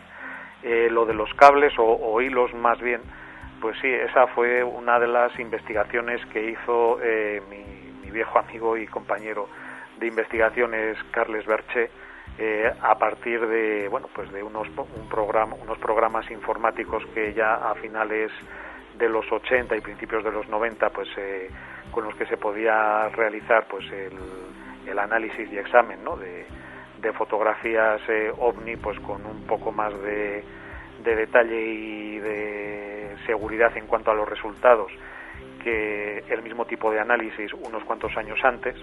Entonces, en el caso de Berche, pues se analizó eh, dos copias eh, procedentes de los negativos originales eh, y, bueno, pues el resultado al que llegó era que efectivamente parece que habría trazas o indicios dentro de esos negativos que estudió no solo de un de un hilo o teórico hilo del que estuviera suspendiendo o pendiendo la, la maqueta, sino que habría más hilos, ¿no? Como, como que a lo mejor pues eh, la maqueta estaría sujeta por más de un hilo, pues desde, desde una caña o un palo, en fin, o, o cualquier otro artilugio que se hubiera utilizado para, para sostener aquel dispositivo o aquella maqueta. José Juan, los sumitas han vuelto. Hace un mes aproximadamente un conocido ufólogo que se llama Ignacio Darnaude, para que no, no lo conozca. Ignacio Darnaude. Eso, Darnaude. Ha recibido eh, diferentes postales de los sumitas desde Londres, desde aquí, desde Barcelona. Y entonces, eh, bueno, aquí nos hemos quedado un poco, creo que todos los que conocemos el caso Humo, algo sorprendidos por ello. Mm, realmente es algo que no deja de llamar poderosamente la atención. Así es, así es. Y tanto es así que los que estamos un poco más, vamos a decir, metidos o familiarizados con ello, pues le estamos dando algunas, algunas vueltas ¿no? a, a las postales dichosas. Eh, a ver, os puedo adelantar, incluso como una mira, pequeña primicia para vosotros, que ya va para eh, más de una docena de postales recibidas, no solo por Ignacio Darnaude, sino por otros investigadores. Entonces, eh, la identidad de esos otros investigadores, pues, de momento y mientras no ellos mismos no decidan darse o, permitir o autorizar ¿no? que, se les dé más publicidad, pues lo dejaremos ahí. Entonces las, eh, las postales, bueno, pues sí que han, llamado mucho la atención, pero claro, sobre todo por su, por su carácter anónimo, claro está. Y bueno, pues por la forma de, en la que se, se las ha presentado, con algunos detalles formales o externos, pues bien curiosos. Y uno de los primeros que llamó la atención era, eh, a ver, en, en, la correspondencia clásica de Unmo, pues eh, venía de modo invariable digamos, en el, como en el ángulo donde vendría el teórico membrete, por decirlo así, en el ángulo superior izquierdo, ¿no? De, de aquellas cartas que, claro, ya sabrán también los, los oyentes que se, se presentaban escritas a máquina, ¿no? con distintas máquinas de escribir, pero bueno, eran informes y cartas mecanografiadas. Entonces, eh, en ese ángulo superior izquierdo mm, venía escrito eh, la palabra en un mita de un moaelewe, que significaría eh, algo así como Consejo o Gobierno General de Unmo. Es decir, que en la organización político-administrativa de los unmitas, pues este Unmo Aelewe sería como el órgano ejecutivo, vamos a decirlo así, y el que habría eh, como ordenado, digamos, o organizado, pues las primeras y sucesivas expediciones de los unmitas hasta la Tierra. Entonces, bueno, pues eh, esos eh, informes de los unmitas, pues estaban encabezados por ese Unmoelewe. Y la curiosidad con estas postales es que, bueno, y eso sí denotaría, ¿no?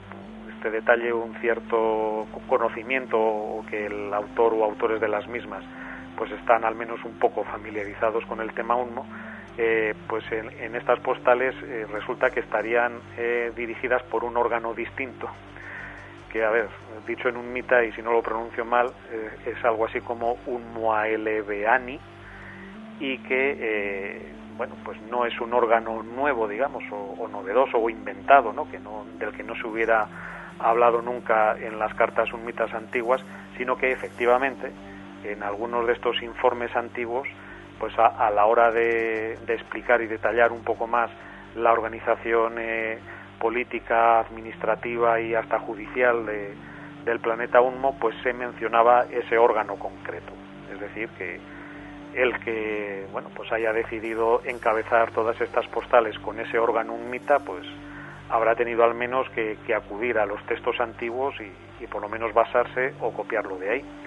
Eh, en cuanto al, a ver, al, contenido o a lo que se comunica, pues la verdad es que claro, que en unas postales pues eh, no, no, puede escribirse demasiado texto y, las comunicaciones, bueno, pues eh, vienen a apuntar a que se habrían producido como una suerte de, cambios políticos en Unmo, a lo mejor de ahí la explicación, ¿no?, de que hubiera cambiado el, el órgano administrativo o el órgano político emisor de estos mensajes, y que eh, en todas ellas pues se despedía a los destinatarios como para que o se les decía que estuvieran atentos ante o en previsión de, futuras eh, comunicaciones y claro que desde las primeras postales que se recibieron a finales de agosto eh, hasta las siguientes que, que, todavía hasta esta misma semana pues algún investigador las ha, las ha seguido recibiendo pues claro las, las comunicaciones han seguido llegando ¿no? José Juan, ¿eres tú uno de esos afortunados que ha recibido una postal humita? Pues eh, lamento decepcionados a vosotros y a los clientes, pero no. Si, bueno, si, hubiera, si hubiera sido lo contrario, por supuesto que eso ya se hubiera, se hubiera dado a conocer. pues desde aquí... Pero bueno, no descarto que a lo mejor, este, bueno, ah, curiosamente también, el, el, que firma el unmita o el neo-unmita que firma todas estas postales se presenta como Day 99, hijo de Day 98 y que tiene también su cierta gracia, porque Day 98 sería el, bueno, el supuesto unmita que firmaba la mayor parte de, las cartas e informes que se recibieron, eh, bueno, primero en Madrid y luego en otras localidades también, bueno, como, como en Barcelona, ¿no? Por el propio Rafael Farrios ya algunos años después y ese DEI 98 pues sería el lumita que firmaba casi todas las cartas de aquellos años.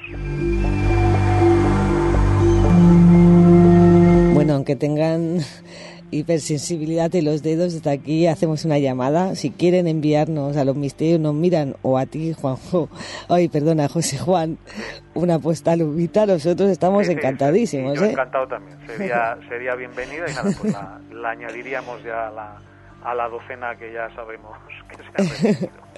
ya para terminar, te voy a hacer la última pregunta, que es básicamente, ¿fue el caso Humo, ya puede parecer absurdo, pero te lo voy a preguntar directamente, ¿fue el caso Humo un fraude o tiene algún viso de realidad? Bueno, yo voy en la línea de lo que he dicho antes, claro, un fraude en el sentido de que tenga eh, un origen terrestre, aunque luego, bueno, en cuanto a ese origen terrestre, pues puede haber matices, teorías, interpretaciones, pues yo voy más bien por esa línea. Eh, pero bien, en la línea de lo que he indicado antes, ¿no? de que quizá en los inicios o a lo mejor incluso, pues una vez ya que el tema UNMO se puso en marcha por unas pocas personas de las cuales tal vez, quizás, ¿no? la, cabeza pensante o el personaje principal pudo haber sido José Luis Jordán Peña, pero yo sí que, bueno, creo, ¿no? Por, pues por determinados indicios que no se han podido desmentir, pues que o bien desde un inicio o bien eh, cuando el tema UNMO ya pudo estar en marcha, este pudo haber sido aprovechado por algún tipo de grupo, de institución un poco más eh, complicado, eh, pero en todo caso de origen terrestre, para realizar o facilitar alguna prueba o experiencia relacionada con la psicología social y para medir las reacciones de un grupo a lo largo del tiempo, pues ante esa presencia de extraterrestres infiltrados entre nosotros. En cualquier caso, mucho me temo que los humitas son... No, no hay ninguno que sea de fuera de nuestro planeta, ¿no? No, yo más bien creo que son de unos pocos o unos muchos kilómetros, pues de Madrid, de Barcelona, de Londres, de Bergen, ¿no? Hablando de las localidades en Noruega, de donde han venido estas últimas postales, de Baltimore, en Estados Unidos, que es de donde, de donde procede la, la última, ¿no? O las últimas, la última remesa hasta ahora conocida, pues nada, de unos pocos kilómetros de esas ciudades. Vamos a dejarlo ahí. Pues ha sido un auténtico placer tenerte aquí en el programa hablando y esclareciendo un poco. Yo creo que mucha gente seguro que no sabía ni la mitad de cosas, tenía eh, escuchado este tema o incluso creía en él y gracias pues a lo que has explicado, o, o cree más o cree menos. Eso ya cada uno tiene que... Cada uno es muy bueno. Bueno, Exactamente. bueno, yo, yo me daría eh, simplemente por satisfecho, pues nada, con que estas personas a lo mejor, eh, o los que estuvieran, hubieran oído a lo mejor campanas, o en fin, o se han documentado nada más pues que mirando cosas por internet así relativamente fáciles de encontrar, pues que por lo menos para que tengan otra perspectiva otro, otro punto de vista y si ya les interesa profundizar en ello, pues insisto, ¿no? que hay toda una, una línea de, de estudios y de divulgaciones eh, críticas ¿no? relacionadas con el tema UNMO, pues que, que también están accesibles y que se pueden buscar a través de la red o, para quien todavía quiera o quisiera eh, poner más empeño o esfuerzo, pues en fin, hay también eh, pues eh, archivos públicos de merotecas y bibliotecas donde podrán adquirirse o, todavía se podrán eh, cuando menos consultar ¿no? algunas antiguas publicaciones como por ejemplo cuadernos de ufología ya por desgracia desaparecida hace unos pocos años y donde se publicaron la mayor parte de estos estudios desde el punto de vista crítico ¿no? en relación con José Juan, José Juan, un auténtico placer haberte tenido y estaremos muy atentos a estas nuevas cartas porque a lo mejor dentro de poco te tendremos que volver a llamar para ver si de verdad los humitas dan entrevistas, se presencian o, o qué hacen, a ver. nos mandan a vosotros Ojalá. o a, a todos alguna postalita de estas. Ojalá que sí, aunque sea para Navidad, para felicitar la Navidad. bueno, un poco antes. Exacto. Si pudiera ser. Eso, eso. Muchísimas gracias de verdad por Nada, haber participado vosotros. en el programa, un auténtico placer. Un placer, igualmente también. Un abrazo. Muchas Igualmente, gracias, Otro un abrazo abrazo. para todos. Abrazos. Igualmente. Al canal La Voz de las Tinieblas. Juntos viajaremos a los confines del mal a través de los microaudiorelatos del horror. Apaga la luz, sube el volumen y abre el teatro de tu mente. Desearás no haberte cruzado en mi camino. No hay vuelta atrás. Desde el infierno, la voz de las tinieblas.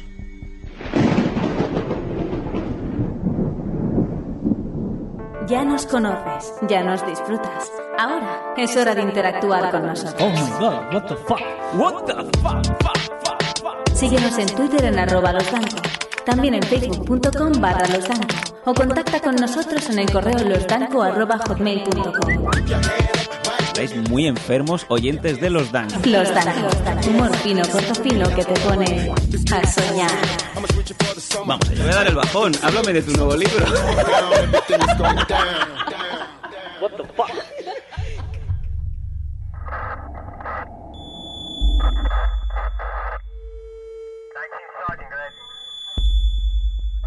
Entra con nosotros hasta el final del pasillo.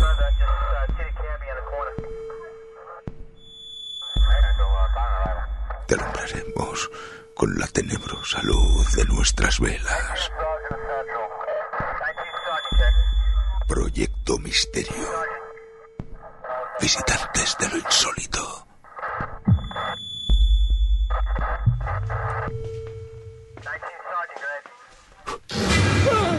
No apagues la vela.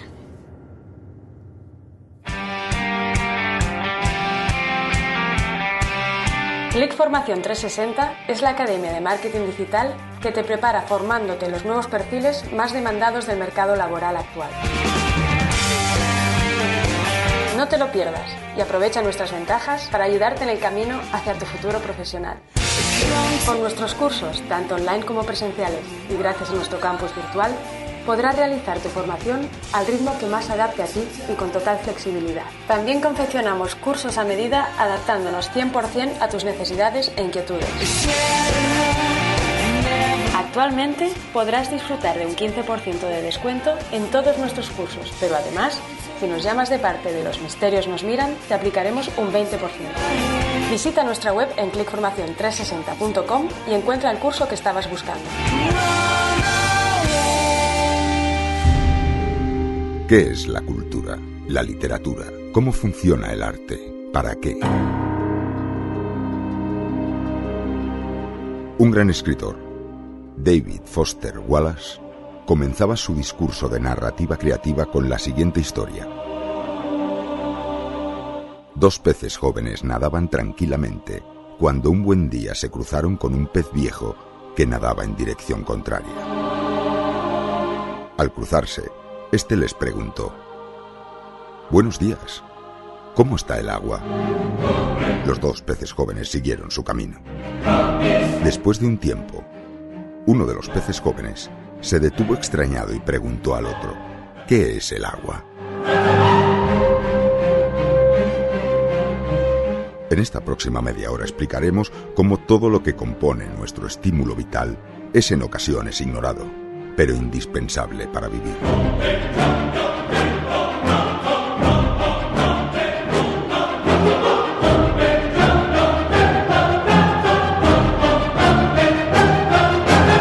Conociendo el arte con Carlas Folk.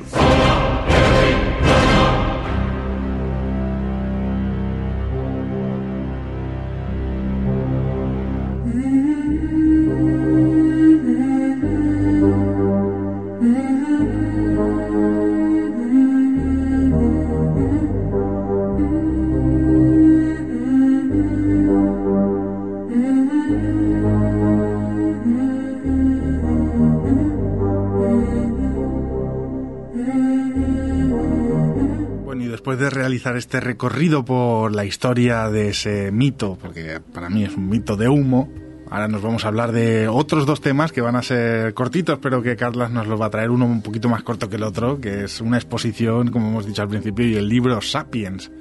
Te dejo el orden que quieras, Carlas. Vamos a hablar, si te parece, primero de la exposición, que será más cortito. Sí, bueno, al final me parece que te lo comenté por uh, fuera de radio, pero creo que, que al menos los que nos, nos, nos escuchan se merecen una explicación.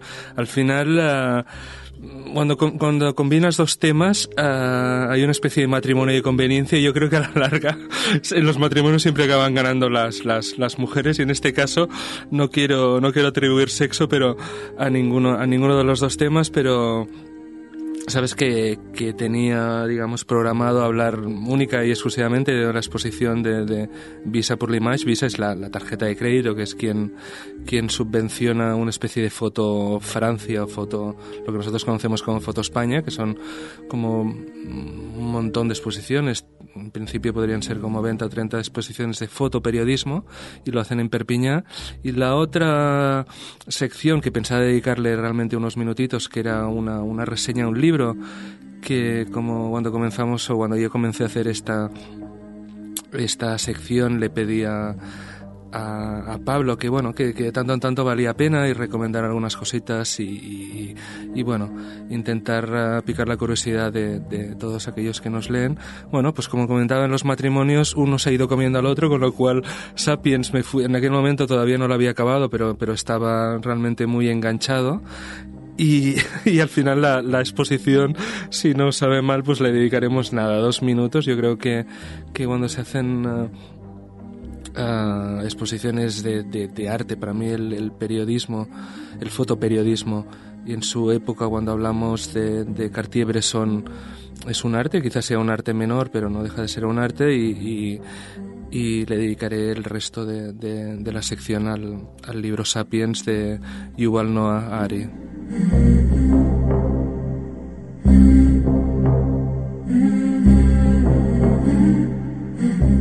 Carlas, cuando quieras, nos comentas sobre esta exposición y qué te ha parecido. No sé si has podido asistir en persona y, y disfrutarla. Sí, sí, sí, asistí, asistí dos días. La verdad es que es la clase de exposición que yo creo que tiene, tiene yo creo que tiene muchas ventajas y tiene algún inconveniente. El inconveniente en mi caso es que cuando, cuando tienes 30, 30 exposiciones de fotografía que están repartidas en Perpiñán. La verdad es que ahora, de un tiempo a esta parte, se han, se han modernizado, tienen una, una app fantástica que te va guiando de un sitio a otro, pero cuando tienes tantas exposiciones al mismo tiempo y mezclas tantas temáticas diferentes, yo personalmente acabo un poquito, un poquito saturado, con lo cual normalmente acostumbro hacer un descanso y si tengo la oportunidad de escaparme y dejar a la familia, pues intento acercarme otro día.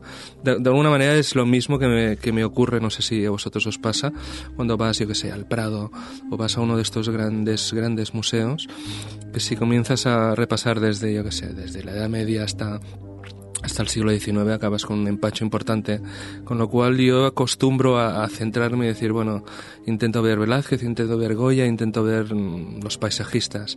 En este caso hice, hice lo mismo.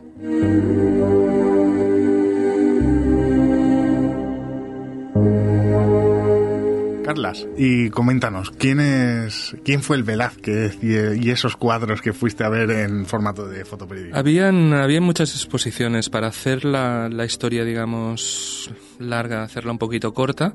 Yo me centraría en dos temas. El libro se puede comprar, es una especie de catálogo que yo me imagino que, que en las grandes eh, y especializadas librerías que cada vez quedan menos pero aquí en Barcelona sería, por ejemplo, la la Central, en Madrid podría ser perfectamente la Casa del Libro. Estas pequeñas, pero que, que tienen libros de gran calidad, pues encuentras allá las veintipico exposiciones.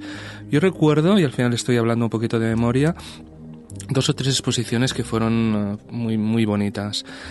Uh, había la exposición del ébola, Uh, por desgracia estaba la, exposición previa a los refugiados, a la, a la, a corriente, la ola de refugiados que nos ha llegado ahora de Siria. Había un par de, exposiciones hechas por, por fotógrafos solamente no tan conocidos, amateurs, pero que por el lapso de tiempo, yo creo que una de las cosas que, que al menos yo encuentro a faltar en, en, los periódicos, pero supongo que es un, es un medio, eh, periódicos hablo escritos, que es un medio que está, que está en plena transformación, ya no existe y es hacer un tipo de reportaje que dure meses o que dure años. Había un par de exposiciones muy interesantes, una de una familia judía en que la hija, que era, era fotógrafo profesional, fotografiaba los últimos dos años de la vida de, los, de, los, de sus padres, que los dos al mismo tiempo cogían, habían, habían contraído los dos leucemia, aunque uno moría antes de otro, y entonces veías todo el proceso, ¿no? Desde, desde el momento que lo conocían, pasaban por la quimio, y era, no, no era en absoluto nada digamos, pornográfico y podías ver un poco los, los rastros de, de, la enfermedad, cómo afectaba, incluso veías uh, cierto paralelismo con, por ejemplo, con los dos entierros, ¿no? El entierro de, del padre, eh, padre y después el entierro de la madre. Para mí uno de los grandes, uh, al menos personalmente, de los grandes problemas del fotoperiodismo hoy actualmente es que hay demasiada, demasiada carnaza. Yo vi una calidad de fotos absolutamente maravillosa, pero al mismo tiempo uh, un 80 o un 90% de, de, de la fotografía era fotografía de conflicto, fotografía, digamos, de catástrofes. Estaba Nepal. Después había una exposición, otra, otra exposición, otro reportaje, digamos, fotográfico que es, parece que estaba comisionada por National Geographic, que es dentro de una pequeña secta dentro del budismo nepalí. Hay una chica que durante un tiempo Ah, se la considera una diosa y entonces veías el recorrido durante ese año, pero en general todo hacía referencia a las guerras en, Oriente Medio, veías ah, varias revueltas a lo largo del mundo, las primaveras árabes. Yo creo que, que, vale la pena, a pesar de que me parece que fue el día 3 y son 15 días lo que dura, lo que dura la exposición en cinco o seis sedes, que son mayoritariamente conventos. En cada uno de los conventos deben haber, pues, tranquilamente cinco o seis exposiciones, con lo cual acabas, acabas viendo mm, lo mejor del fotoperiodismo actual. Tampoco querría olvidarme el homenaje que hizo Visa por l'Image o la, o, la, o la dirección este año con... Ah, los muertos, los, los, los, ah, los, periodistas de Charlie Hebdo que fueron, fueron asesinados. Y era un recorrido de la vida de ellos. En este caso sí que no, no, no, no, no sé, no, no, eran las fotografías de, de, los últimos acontecimientos cuando fueron asaltados por los dos yihadistas, sino la, la historia de la revista de los últimos 30 años y veías un poco un montón de, de de portadas y, quién había formado y qué había significado.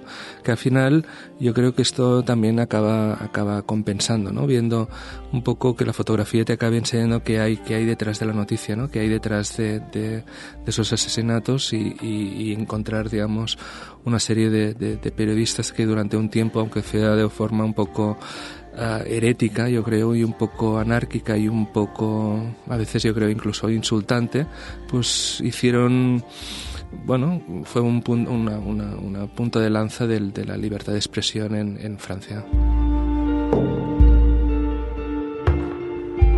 A mí me gustaría preguntarte una cosa, aprovechando que estamos hablando de esos límites del fotoperiodismo.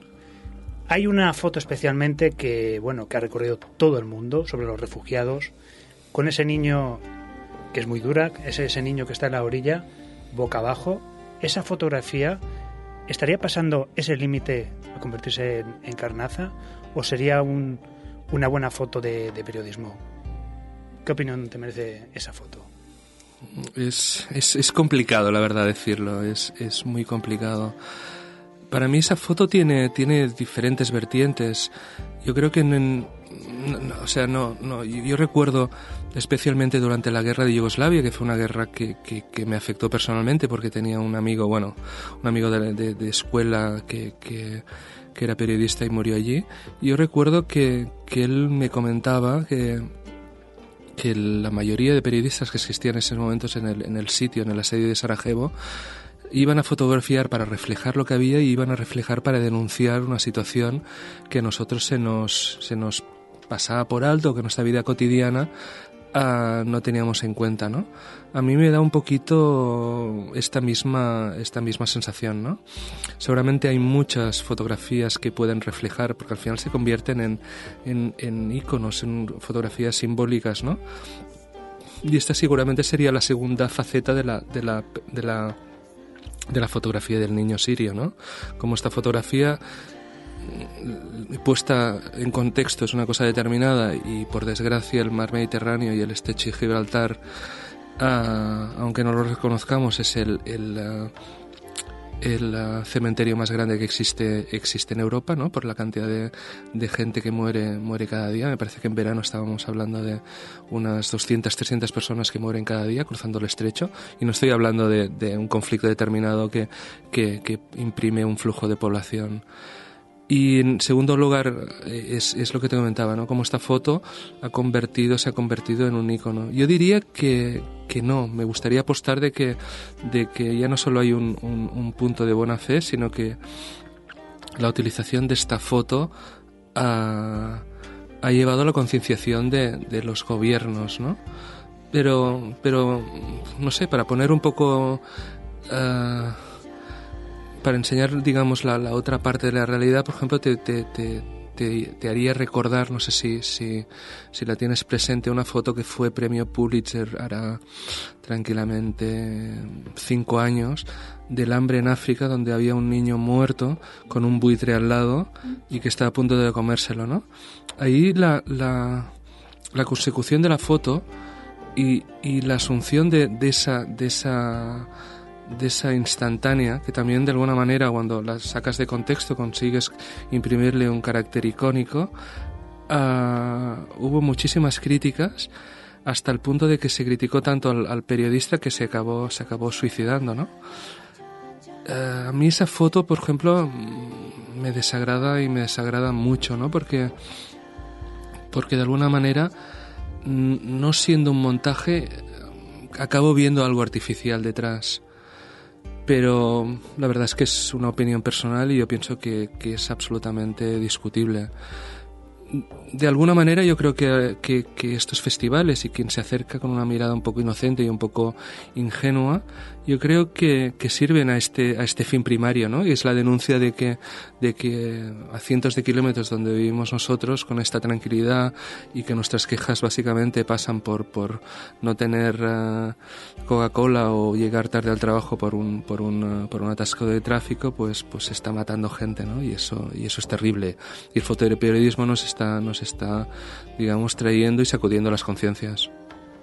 Sin embargo, y con respecto a, estas dos imágenes que precisamente las dos tienen a un niño como, como ejemplo, uno desgraciadamente fallecido y la otra creo que no estaba muerto todavía, pero parecía que estaba en proceso, eh, de las dos hay la leyenda o la verdad, porque no lo sé, que son falsas. Y me explico, la del niño en la playa, desgraciadamente el niño es de verdad, pero que lo encontraron en una zona donde la fotografía no causaba, al parecer, ese impacto que sí que causó, donde, donde lo pusieron posteriormente, según están diciendo, que hay unos, unas investigaciones que dicen que al niño lo podrían haber movido de sitio para causar esa imagen.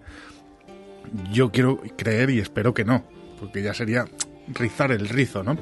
Sin embargo, de la otra imagen sí que había leído algo, la, del buitre que comentas, que en realidad ese niño, pues en ese momento no tenía ningún problema, más eh, y lo pongo entre muchas comillas, ¿no? sino que de hecho el niño creció y creo que hay imágenes incluso actuales pero que fue el momento oportuno de que el fotógrafo vio la desgracia y la, y la, supo imprimir en imagen, sin embargo, pues no le pasó nada a ese niño, y al fotógrafo sí. No sé si es verdad, lo digo desde el puro desconocimiento, tanto de una como de la otra, pero que las leyendas existen conforme las imágenes en sí son reales, pero mm, no, lo que, no expresaban realmente lo que querían expresar. No sé si me he explicado. Sí, absolutamente. Yo no, no conozco ninguna de las dos historias. Yo reconozco que en el segundo punto me, me, chocó mucho la, la, presión mediática que se hizo sobre, sobre el periodista y, y, sí que certificó que, que, que, lo pasó mal, acabó una depresión. Y el tema de, de, del niño en la playa, a mí que me gusta un poquito, como siempre os digo, cuando, cuando al final algo te interesa, comienzas a rascar un poquito.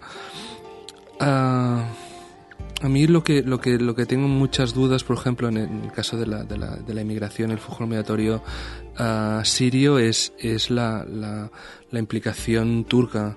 Los turcos, digamos, están intentando convertirse en un, en un gendarme de la zona, lo cual cada cierto tiempo digamos que tenemos tenemos conflictos regionales donde salen pequeñas superpotencias y, claro, me gustaría recordar de que el paso de los yihadistas contra la Set Assad ha sido promocionado y pagado por, por, uh, por Erdogan, ¿no? Ahora mismo para él es un problema porque tiene, me parece, como alrededor de dos millones de refugiados, pero el gobierno turco ha contribuido a, exacerbar ese, conflicto que solamente eh, existía previo a, sus intenciones, ¿no? Igual que pasó con, aquella fragata en Gaza y, pasará, y pasará en el futuro, ¿no? Ah, con lo cual yo diría que, la foto la foto tiene tiene un impacto importante la fotografía en sí o la imagen yo creo que toda la manipulación posible que existe en las imágenes, esto lo explica muy bien John Cuberta, tiene tiene por desgracia unos, unos visos de verosimilitud, con lo cual, por mucho que nosotros sepamos y podamos saber que exigen que, puede existir el trucaje, tenemos, tenemos un impacto de realidad, porque al final la fotografía lo que vemos es lo que ocurre, o sea, no tenemos un marco como podríamos tener en los cuadros. Y marco, abro tanto de marco ah, físico como marco psicológico, ¿no? Con lo cual, Ah, esta distinción es, es, es, muy complicada. Yo creo que nos metemos en un berenjenal que es complicado salir.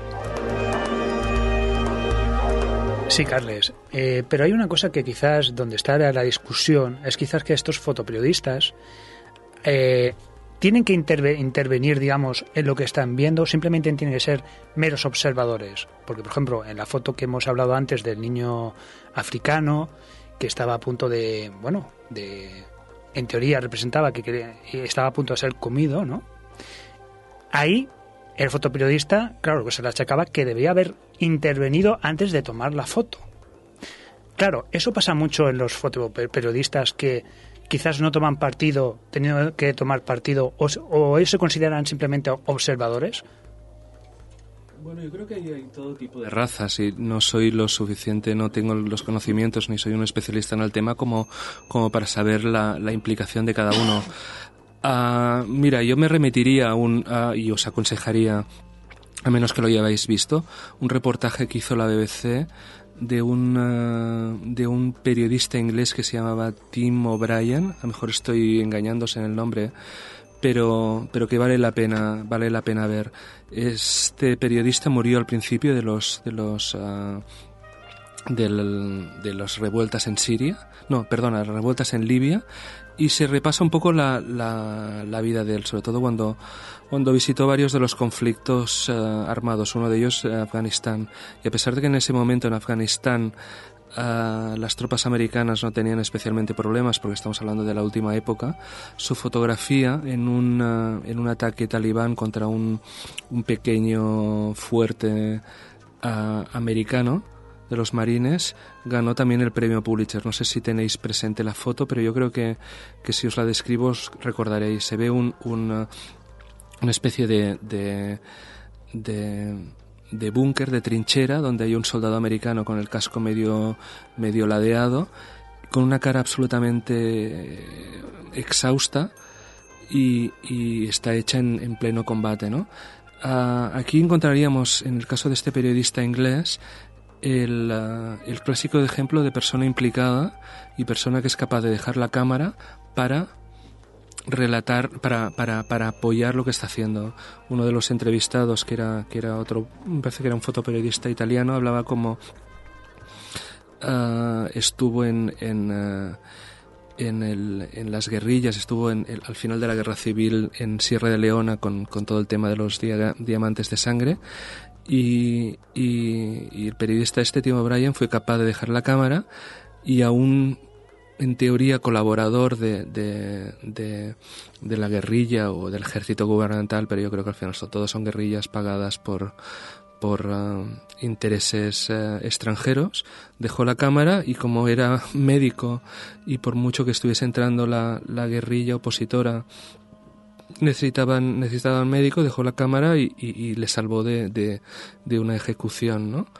No sé si estos ejemplos se dan, mucho. Yo creo que al final tenemos una inflación de imágenes y tenemos una inflación de, carnaza que, tendría que, hacernos plantear que una cierta ética de la, de la, la realidad o, o intentar ver las, las, las cuestiones con un poco de prisma. Hay una, una, una crítica que yo hago a la fotografía y me hago a mí mismo, y es que por mucho que una fotografía, como, como, como dice el dicho, ah, signifique más que mil palabras, muchas de las fotografías que vi en Perpiñán, por no decir la gran mayoría, vi un pie de página. Si en ese pie de página pues, posiblemente no sabías que estaba ocurriendo allí. Con lo cual me hace pensar de que de que el, el, el el encuadre de la fotografía no pasa por porque la porque esta sea sea brillante y en todos los casos en todas las exposiciones que vi la calidad era era absolutamente brutal sino que o requiere o necesita en muchas ocasiones de una explicación previa del periodista o de la, o, de la editorial o del periódico en sí para, para llegar a meterte y entender la- las partes en conflicto. Porque por desgracia, y el mundo es muy complejo y lo vemos en cualquier situación determinada, eh, el blanco y el negro está muy claro, pero, pero yo creo que hay demasiados grises y, y al menos personalmente necesito estos pie de página porque si no me pierdo en los grises, ¿no? Yo creo que por un lado es una lástima, pero por otro lado yo creo que que cuando nos sumergimos en la realidad necesitamos una, una, una explicación previa. Para mí yo creo que es una, una, una pequeña desgracia, pero yo creo que es una desgracia necesaria. Bueno, la, la verdad es que estábamos ahora fuera de micro, ¿no? Discutiendo que es muy complicado, ¿no? De, de saber dónde están estos límites, qué hacer, pero Mi opinión es que la verdad que a veces una imagen mm, puede salvar cientos de, vidas, ¿no? Eh, concienciar mucho a la población, porque hoy día lo que también vale mucho es la visualización. O sea, la gran población lo que, lo que le va, lo que le motiva es ver, por ejemplo, esta desgracia, ¿no? De los eh, de estas migraciones, ¿no? De ese niño. ¿Cuándo se ha dado cuenta de verdaderamente que había existía un problema la gran mayoría de la población? Cuando han visto esa foto.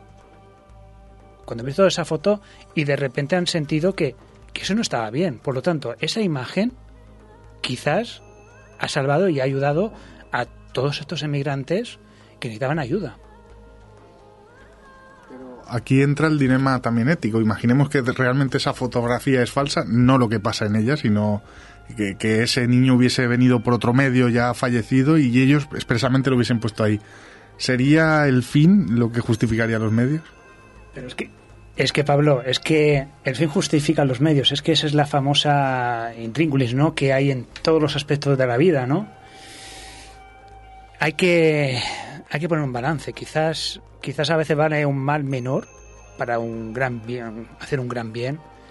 Pues no lo sé, es que es, un tema tan complicado que quizás depende de las circunstancias, depende de lo que estás haciendo y depende muchos, de muchas cosas.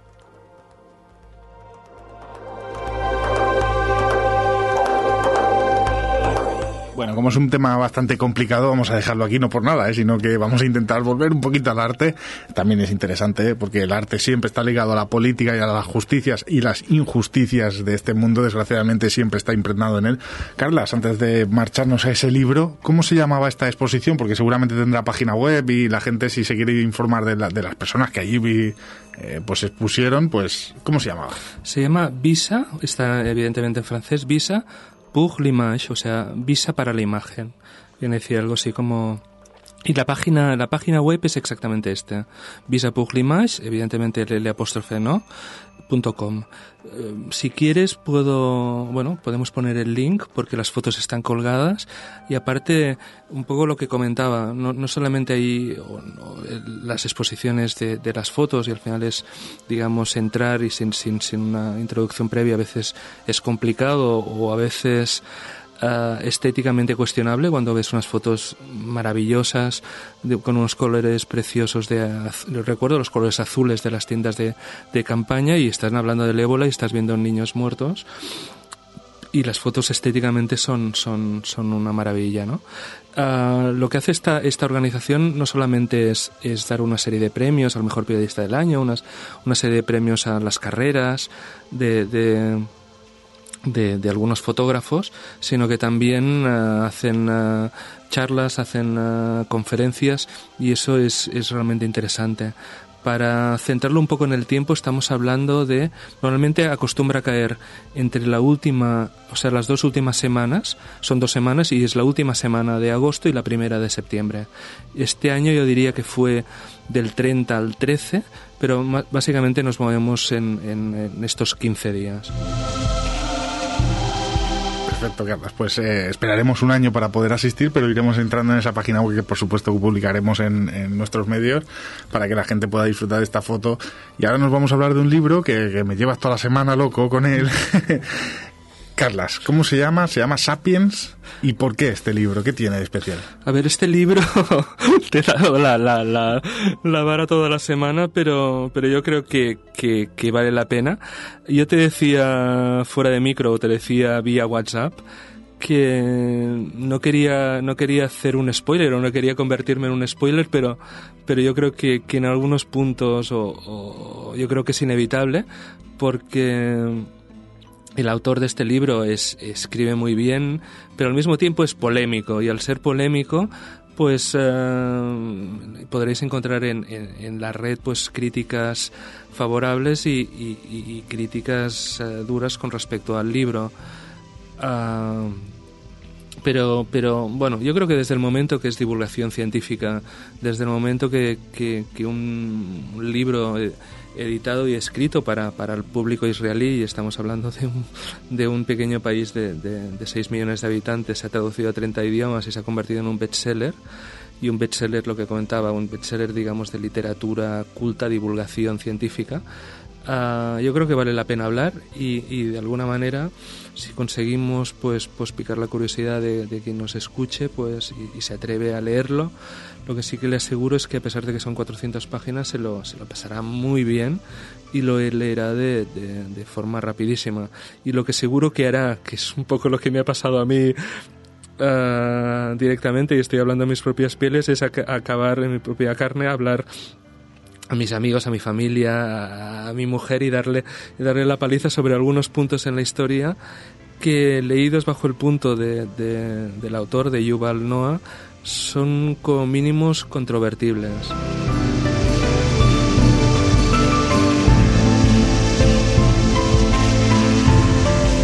Bueno, pues como decía Carla, si queréis estos 10-15 minutitos que va a durar este apartado del libro, o si por si hay spoilers, lo podéis apartar, lo podéis dejar guardado unos días, nos ponéis ya al final del programa, pero y os leéis el libro que seguro que será mucho más interesante. Nosotros hemos de decir que creo que no lo hemos leído ninguno, así que nos va a tocar caer aquí con los spoilers.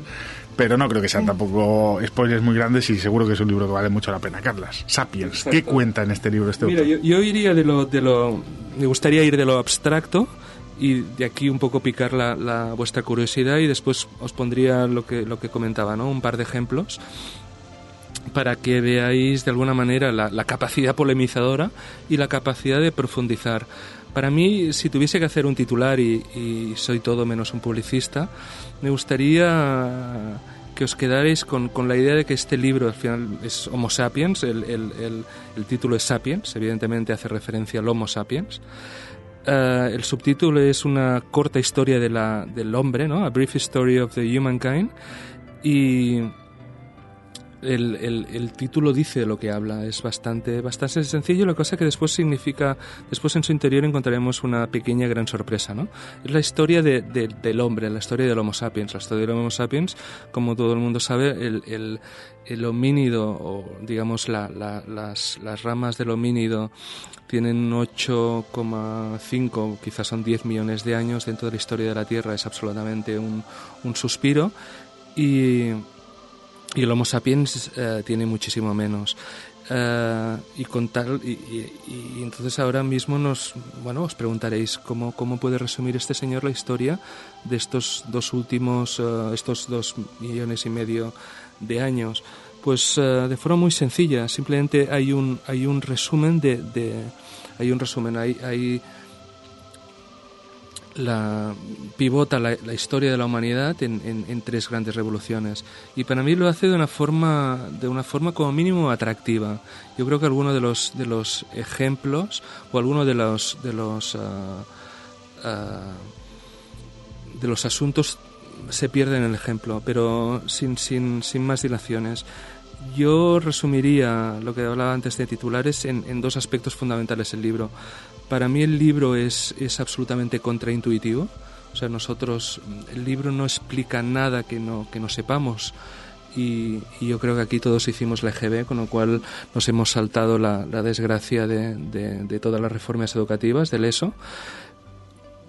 Y el, el, libro de Yura Noah no, no, dice absolutamente nada que no sepamos sobre, sobre el Homo habilis, sobre el Homo sapiens, sobre la revolución agrícola, sobre lo que ocurrió en el Neolítico, pero lo hace desde un punto de vista diferente y eso, y eso lo, hace, lo hace especialmente notable y, y especialmente interesante. Y otro de los puntos que para mí uh, son, son, son importantísimos es una, una, una, especie de autocrítica que él se hace a sí mismo y hace la profesión en el sentido de, de, de intentar reflejar la historia de la, de la humanidad, esta área del hombre, a través de, de, lo, de lo que ocurrió poniendo muchos interrogantes por el camino. Nosotros damos como, como, como lugares comunes o como, o como situaciones absolutamente asumidas, uh, hechos en la historia que como mínimo son controvertibles o como mínimo dependieron del azar. Os pongo un ejemplo. Uh, Constantino en el, siglo IV después de Cristo convierte, se convierte al, al, cristianismo a través de, su esposa y convierte todo el imperio romano, todo el imperio romano digamos que acaba teniendo la estructura ah, ideológica de- de- del- cristianismo, ¿no? Al final no deja de ser una, al menos en ese momento lo era una rama del, judaísmo. Ah, durante una serie de páginas nos viene a, explicar uh, Yuval Noah cómo si, si, si estudiamos con un poquito de- de precisión y nos adentramos en ese periodo, podremos explicar cómo, co- por- ah, cómo ocurrieron esos acontecimientos, pero no por qué ocurrieron, que ese es el segundo gran punto.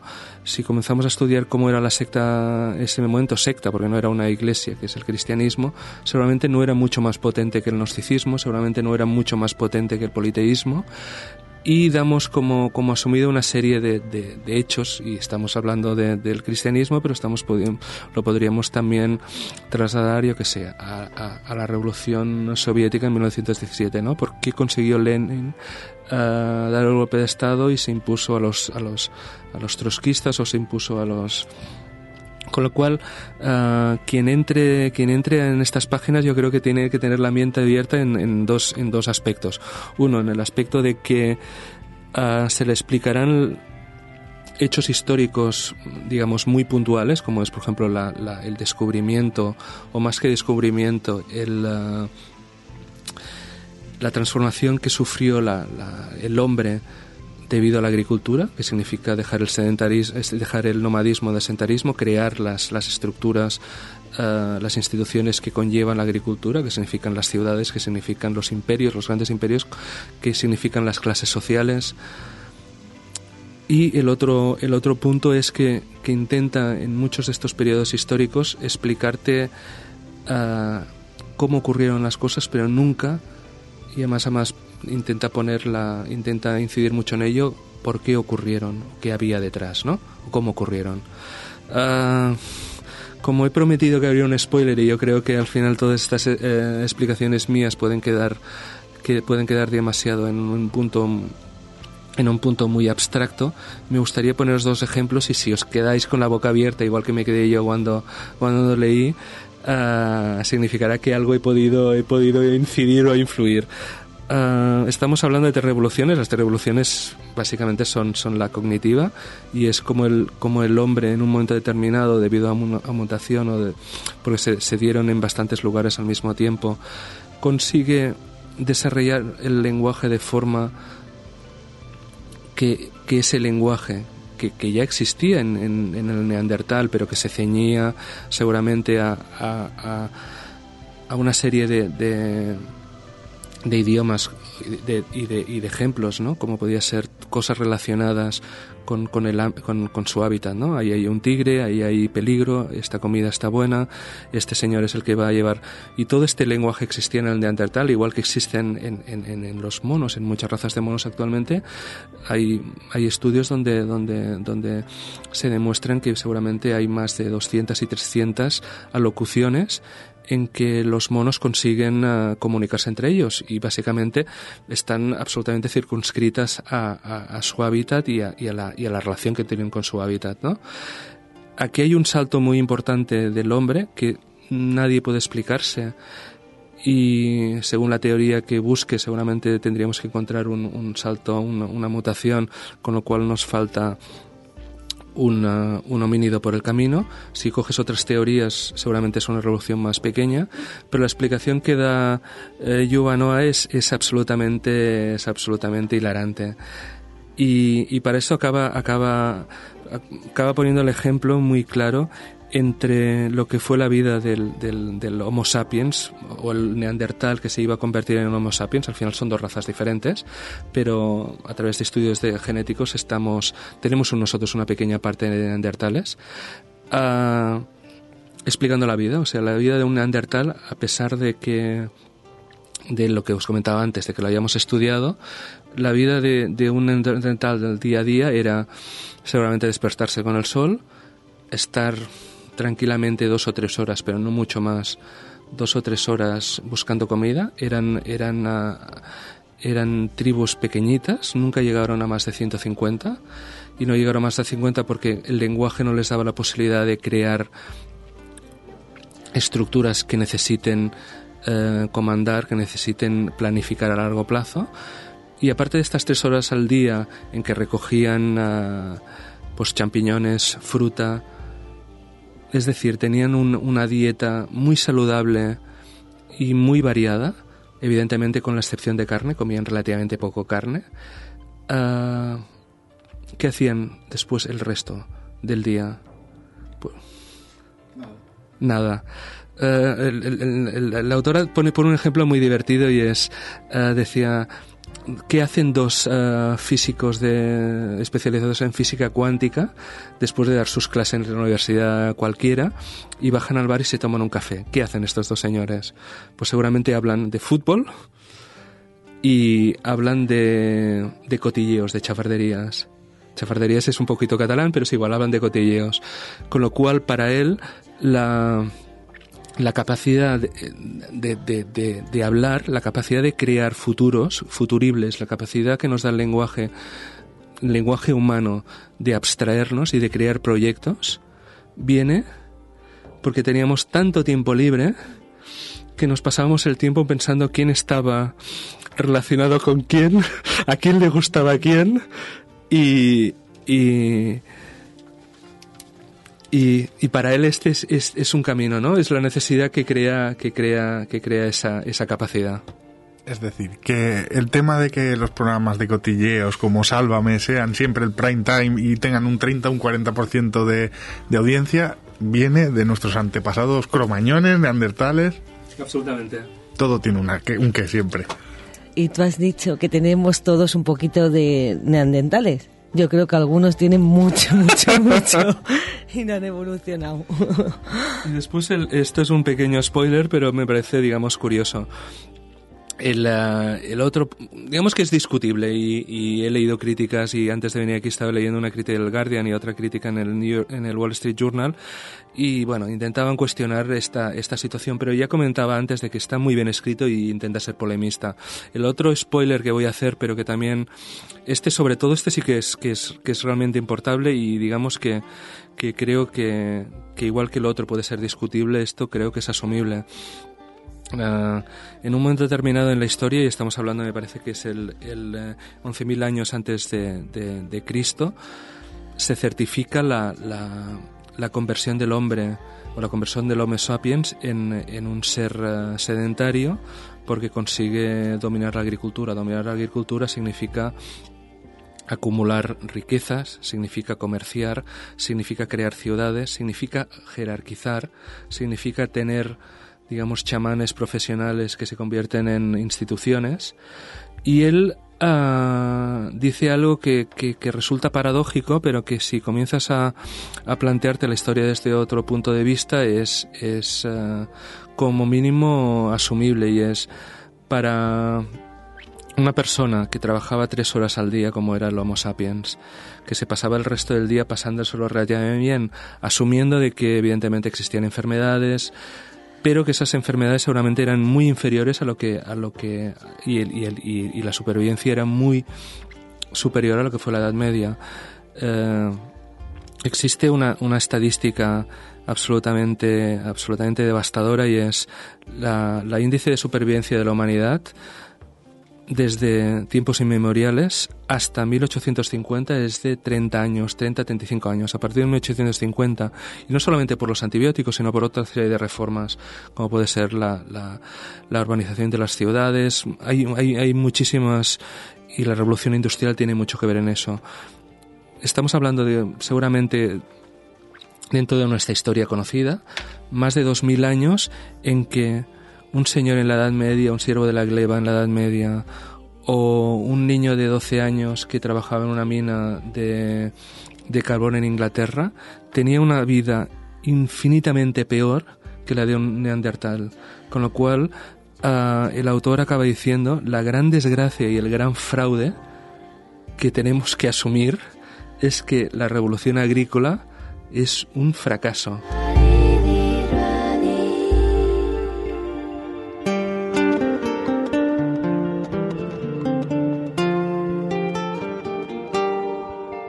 Verdad, Carles, es que me he acordado, fíjate, de nuestro compañero Luis Silva, el alquimista, que seguramente diría que, me acuerdo que nos dijo algo así como que los, filósofos hacían, hacían exactamente lo que hacían estos primeros, primeros hombres, ¿no? estos primeros prototipos de, de hombres. Sentarse tranquilamente, hablar, discutir y entonces avanzar en teorías, nuevas teorías. Y a mí la verdad es que me... Fíjate, te voy a decir, te voy a decir una cosa. Yo creo que cronológicamente, académicamente hay lo que hay, tenemos lo que tenemos, todo, todo bien. Pero os aseguro, fijaros una cosa, que aquí cinco años, la cronología que hoy día sabemos del Homo sapiens, del Homo erectus, del Homo habilis, del Australopithecus, es decir, del género Homo, os aseguro que aquí cinco años habrá ido mucho más atrás, porque nos faltan muchos eslabones. Y afortunadamente la arqueología, aunque no dan dinero suficiente, ha evolucionado mucho la, técnica, por lo tanto estamos predispuestos a poder averiguar exactamente nuestros antepasados. Cosas que hace 10 años pues no sabíamos. Mirar una cosa, yo en la universidad, por ejemplo, que estaba dando prehistoria, cada día que venía el profesor nos decía, ¿os acordáis de aquel eslabón? Pues mira, se acaba de encontrar en Atapuerca tal, tal cosa en Tanzania no sé qué. O sea, es una evolución tan rápida que está viendo en la, prehistoria que cronológicamente todo lo que sabemos hoy, de aquí cinco años, la cronología no servirá para nada.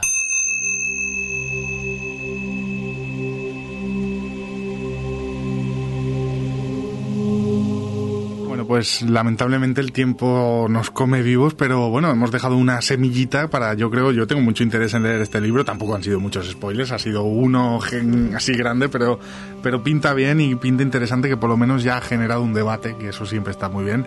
Carlas, nos tenemos que marchar, pero muchas gracias como siempre y pronto te volvemos a tener por aquí. Gracias a vosotros y como siempre os comento, yo espero al menos haber creado este, este punto de inquietud e interés por comprar un libro, por comprarlo en una librería, comprarlo en una librería tradicional, no unos grandes almacenes, no tengo nada en contra de los almacenes, pero, pero los libreros pequeñitos que existen en, en Barcelona, en Madrid, en todas las ciudades, que aman leer y que te recomiendan, y, sobre todo disfrutar en, disfrutar pensando de que, de que este autor nos va nos va nos va a, a suponer un reto. Muchas gracias. Gracias a vosotros.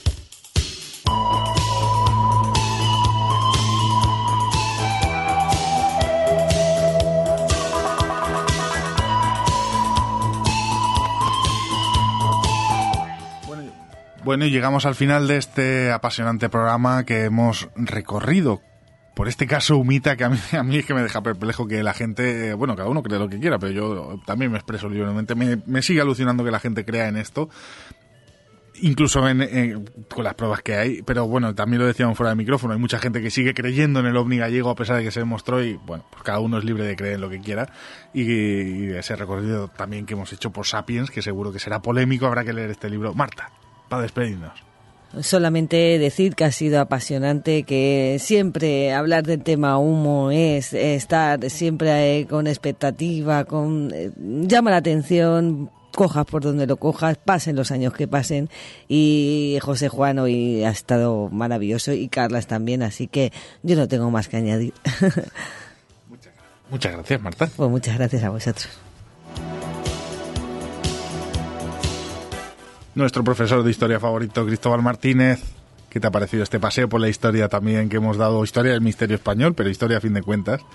Humo, mucho humo. La, verdad es que, bueno, eso cada uno que lo decida, ¿no? La verdad es que es, es algo, la verdad, bastante alucinante, ¿no? como un caso así puede tomar esa envergadura tan bestial y que pasan los años y que sigue ahí y se reaviva. La verdad es que hoy he aprendido mucho de, de este tema porque no, sabía un poquito la base, pero no, no cabía tanto detrás, ¿no? Y gracias a vosotros y, a José Juan, pues he aprendido un poquito, poquito qué era, qué hay detrás de todo esto. Y me parece que todavía nos quedan muchas sorpresas de analizar de, este tema. Y de Sapiens con Carles, pues como siempre también aprendemos muchísimo, nos dan unas recomendaciones fantásticas. Y es curioso, hoy el programa de Homo Sapiens, Omnitas, extraterrestres y humanos.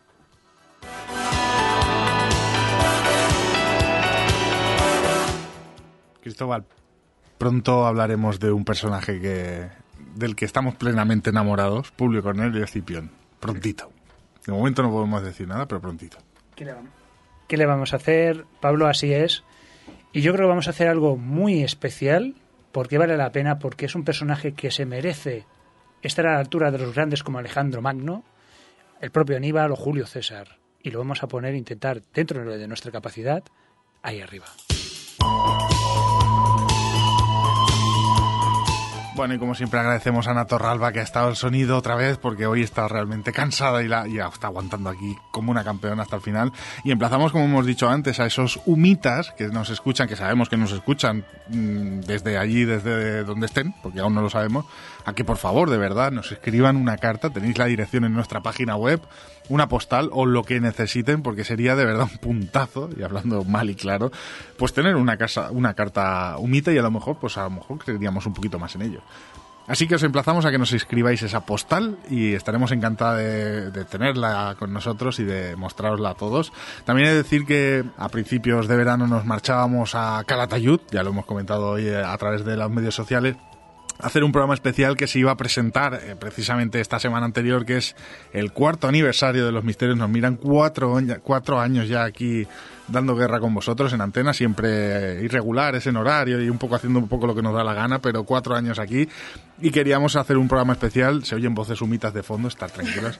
Un programa especial que ya grabamos y que, bueno, pues que, que va a tener importancia ya no en el sentido propio de emocional, sino porque recorremos Roma, recorremos Celtíberos, Mudéjar, la historia del mesón y de esa mujer tan valiente que fue la Dolores y además vemos cosas que son auténticamente increíbles como cuadros de Goya con 17 años que prácticamente nadie ha visto. Así que os emplazamos a que espero que esta semana pueda estar disponible, si no ya se, ya se publicará y, y la semana que viene pues ya veremos también si venimos o no o en 15 días a nuestra línea. Hasta pronto. Muchas gracias. Adiós.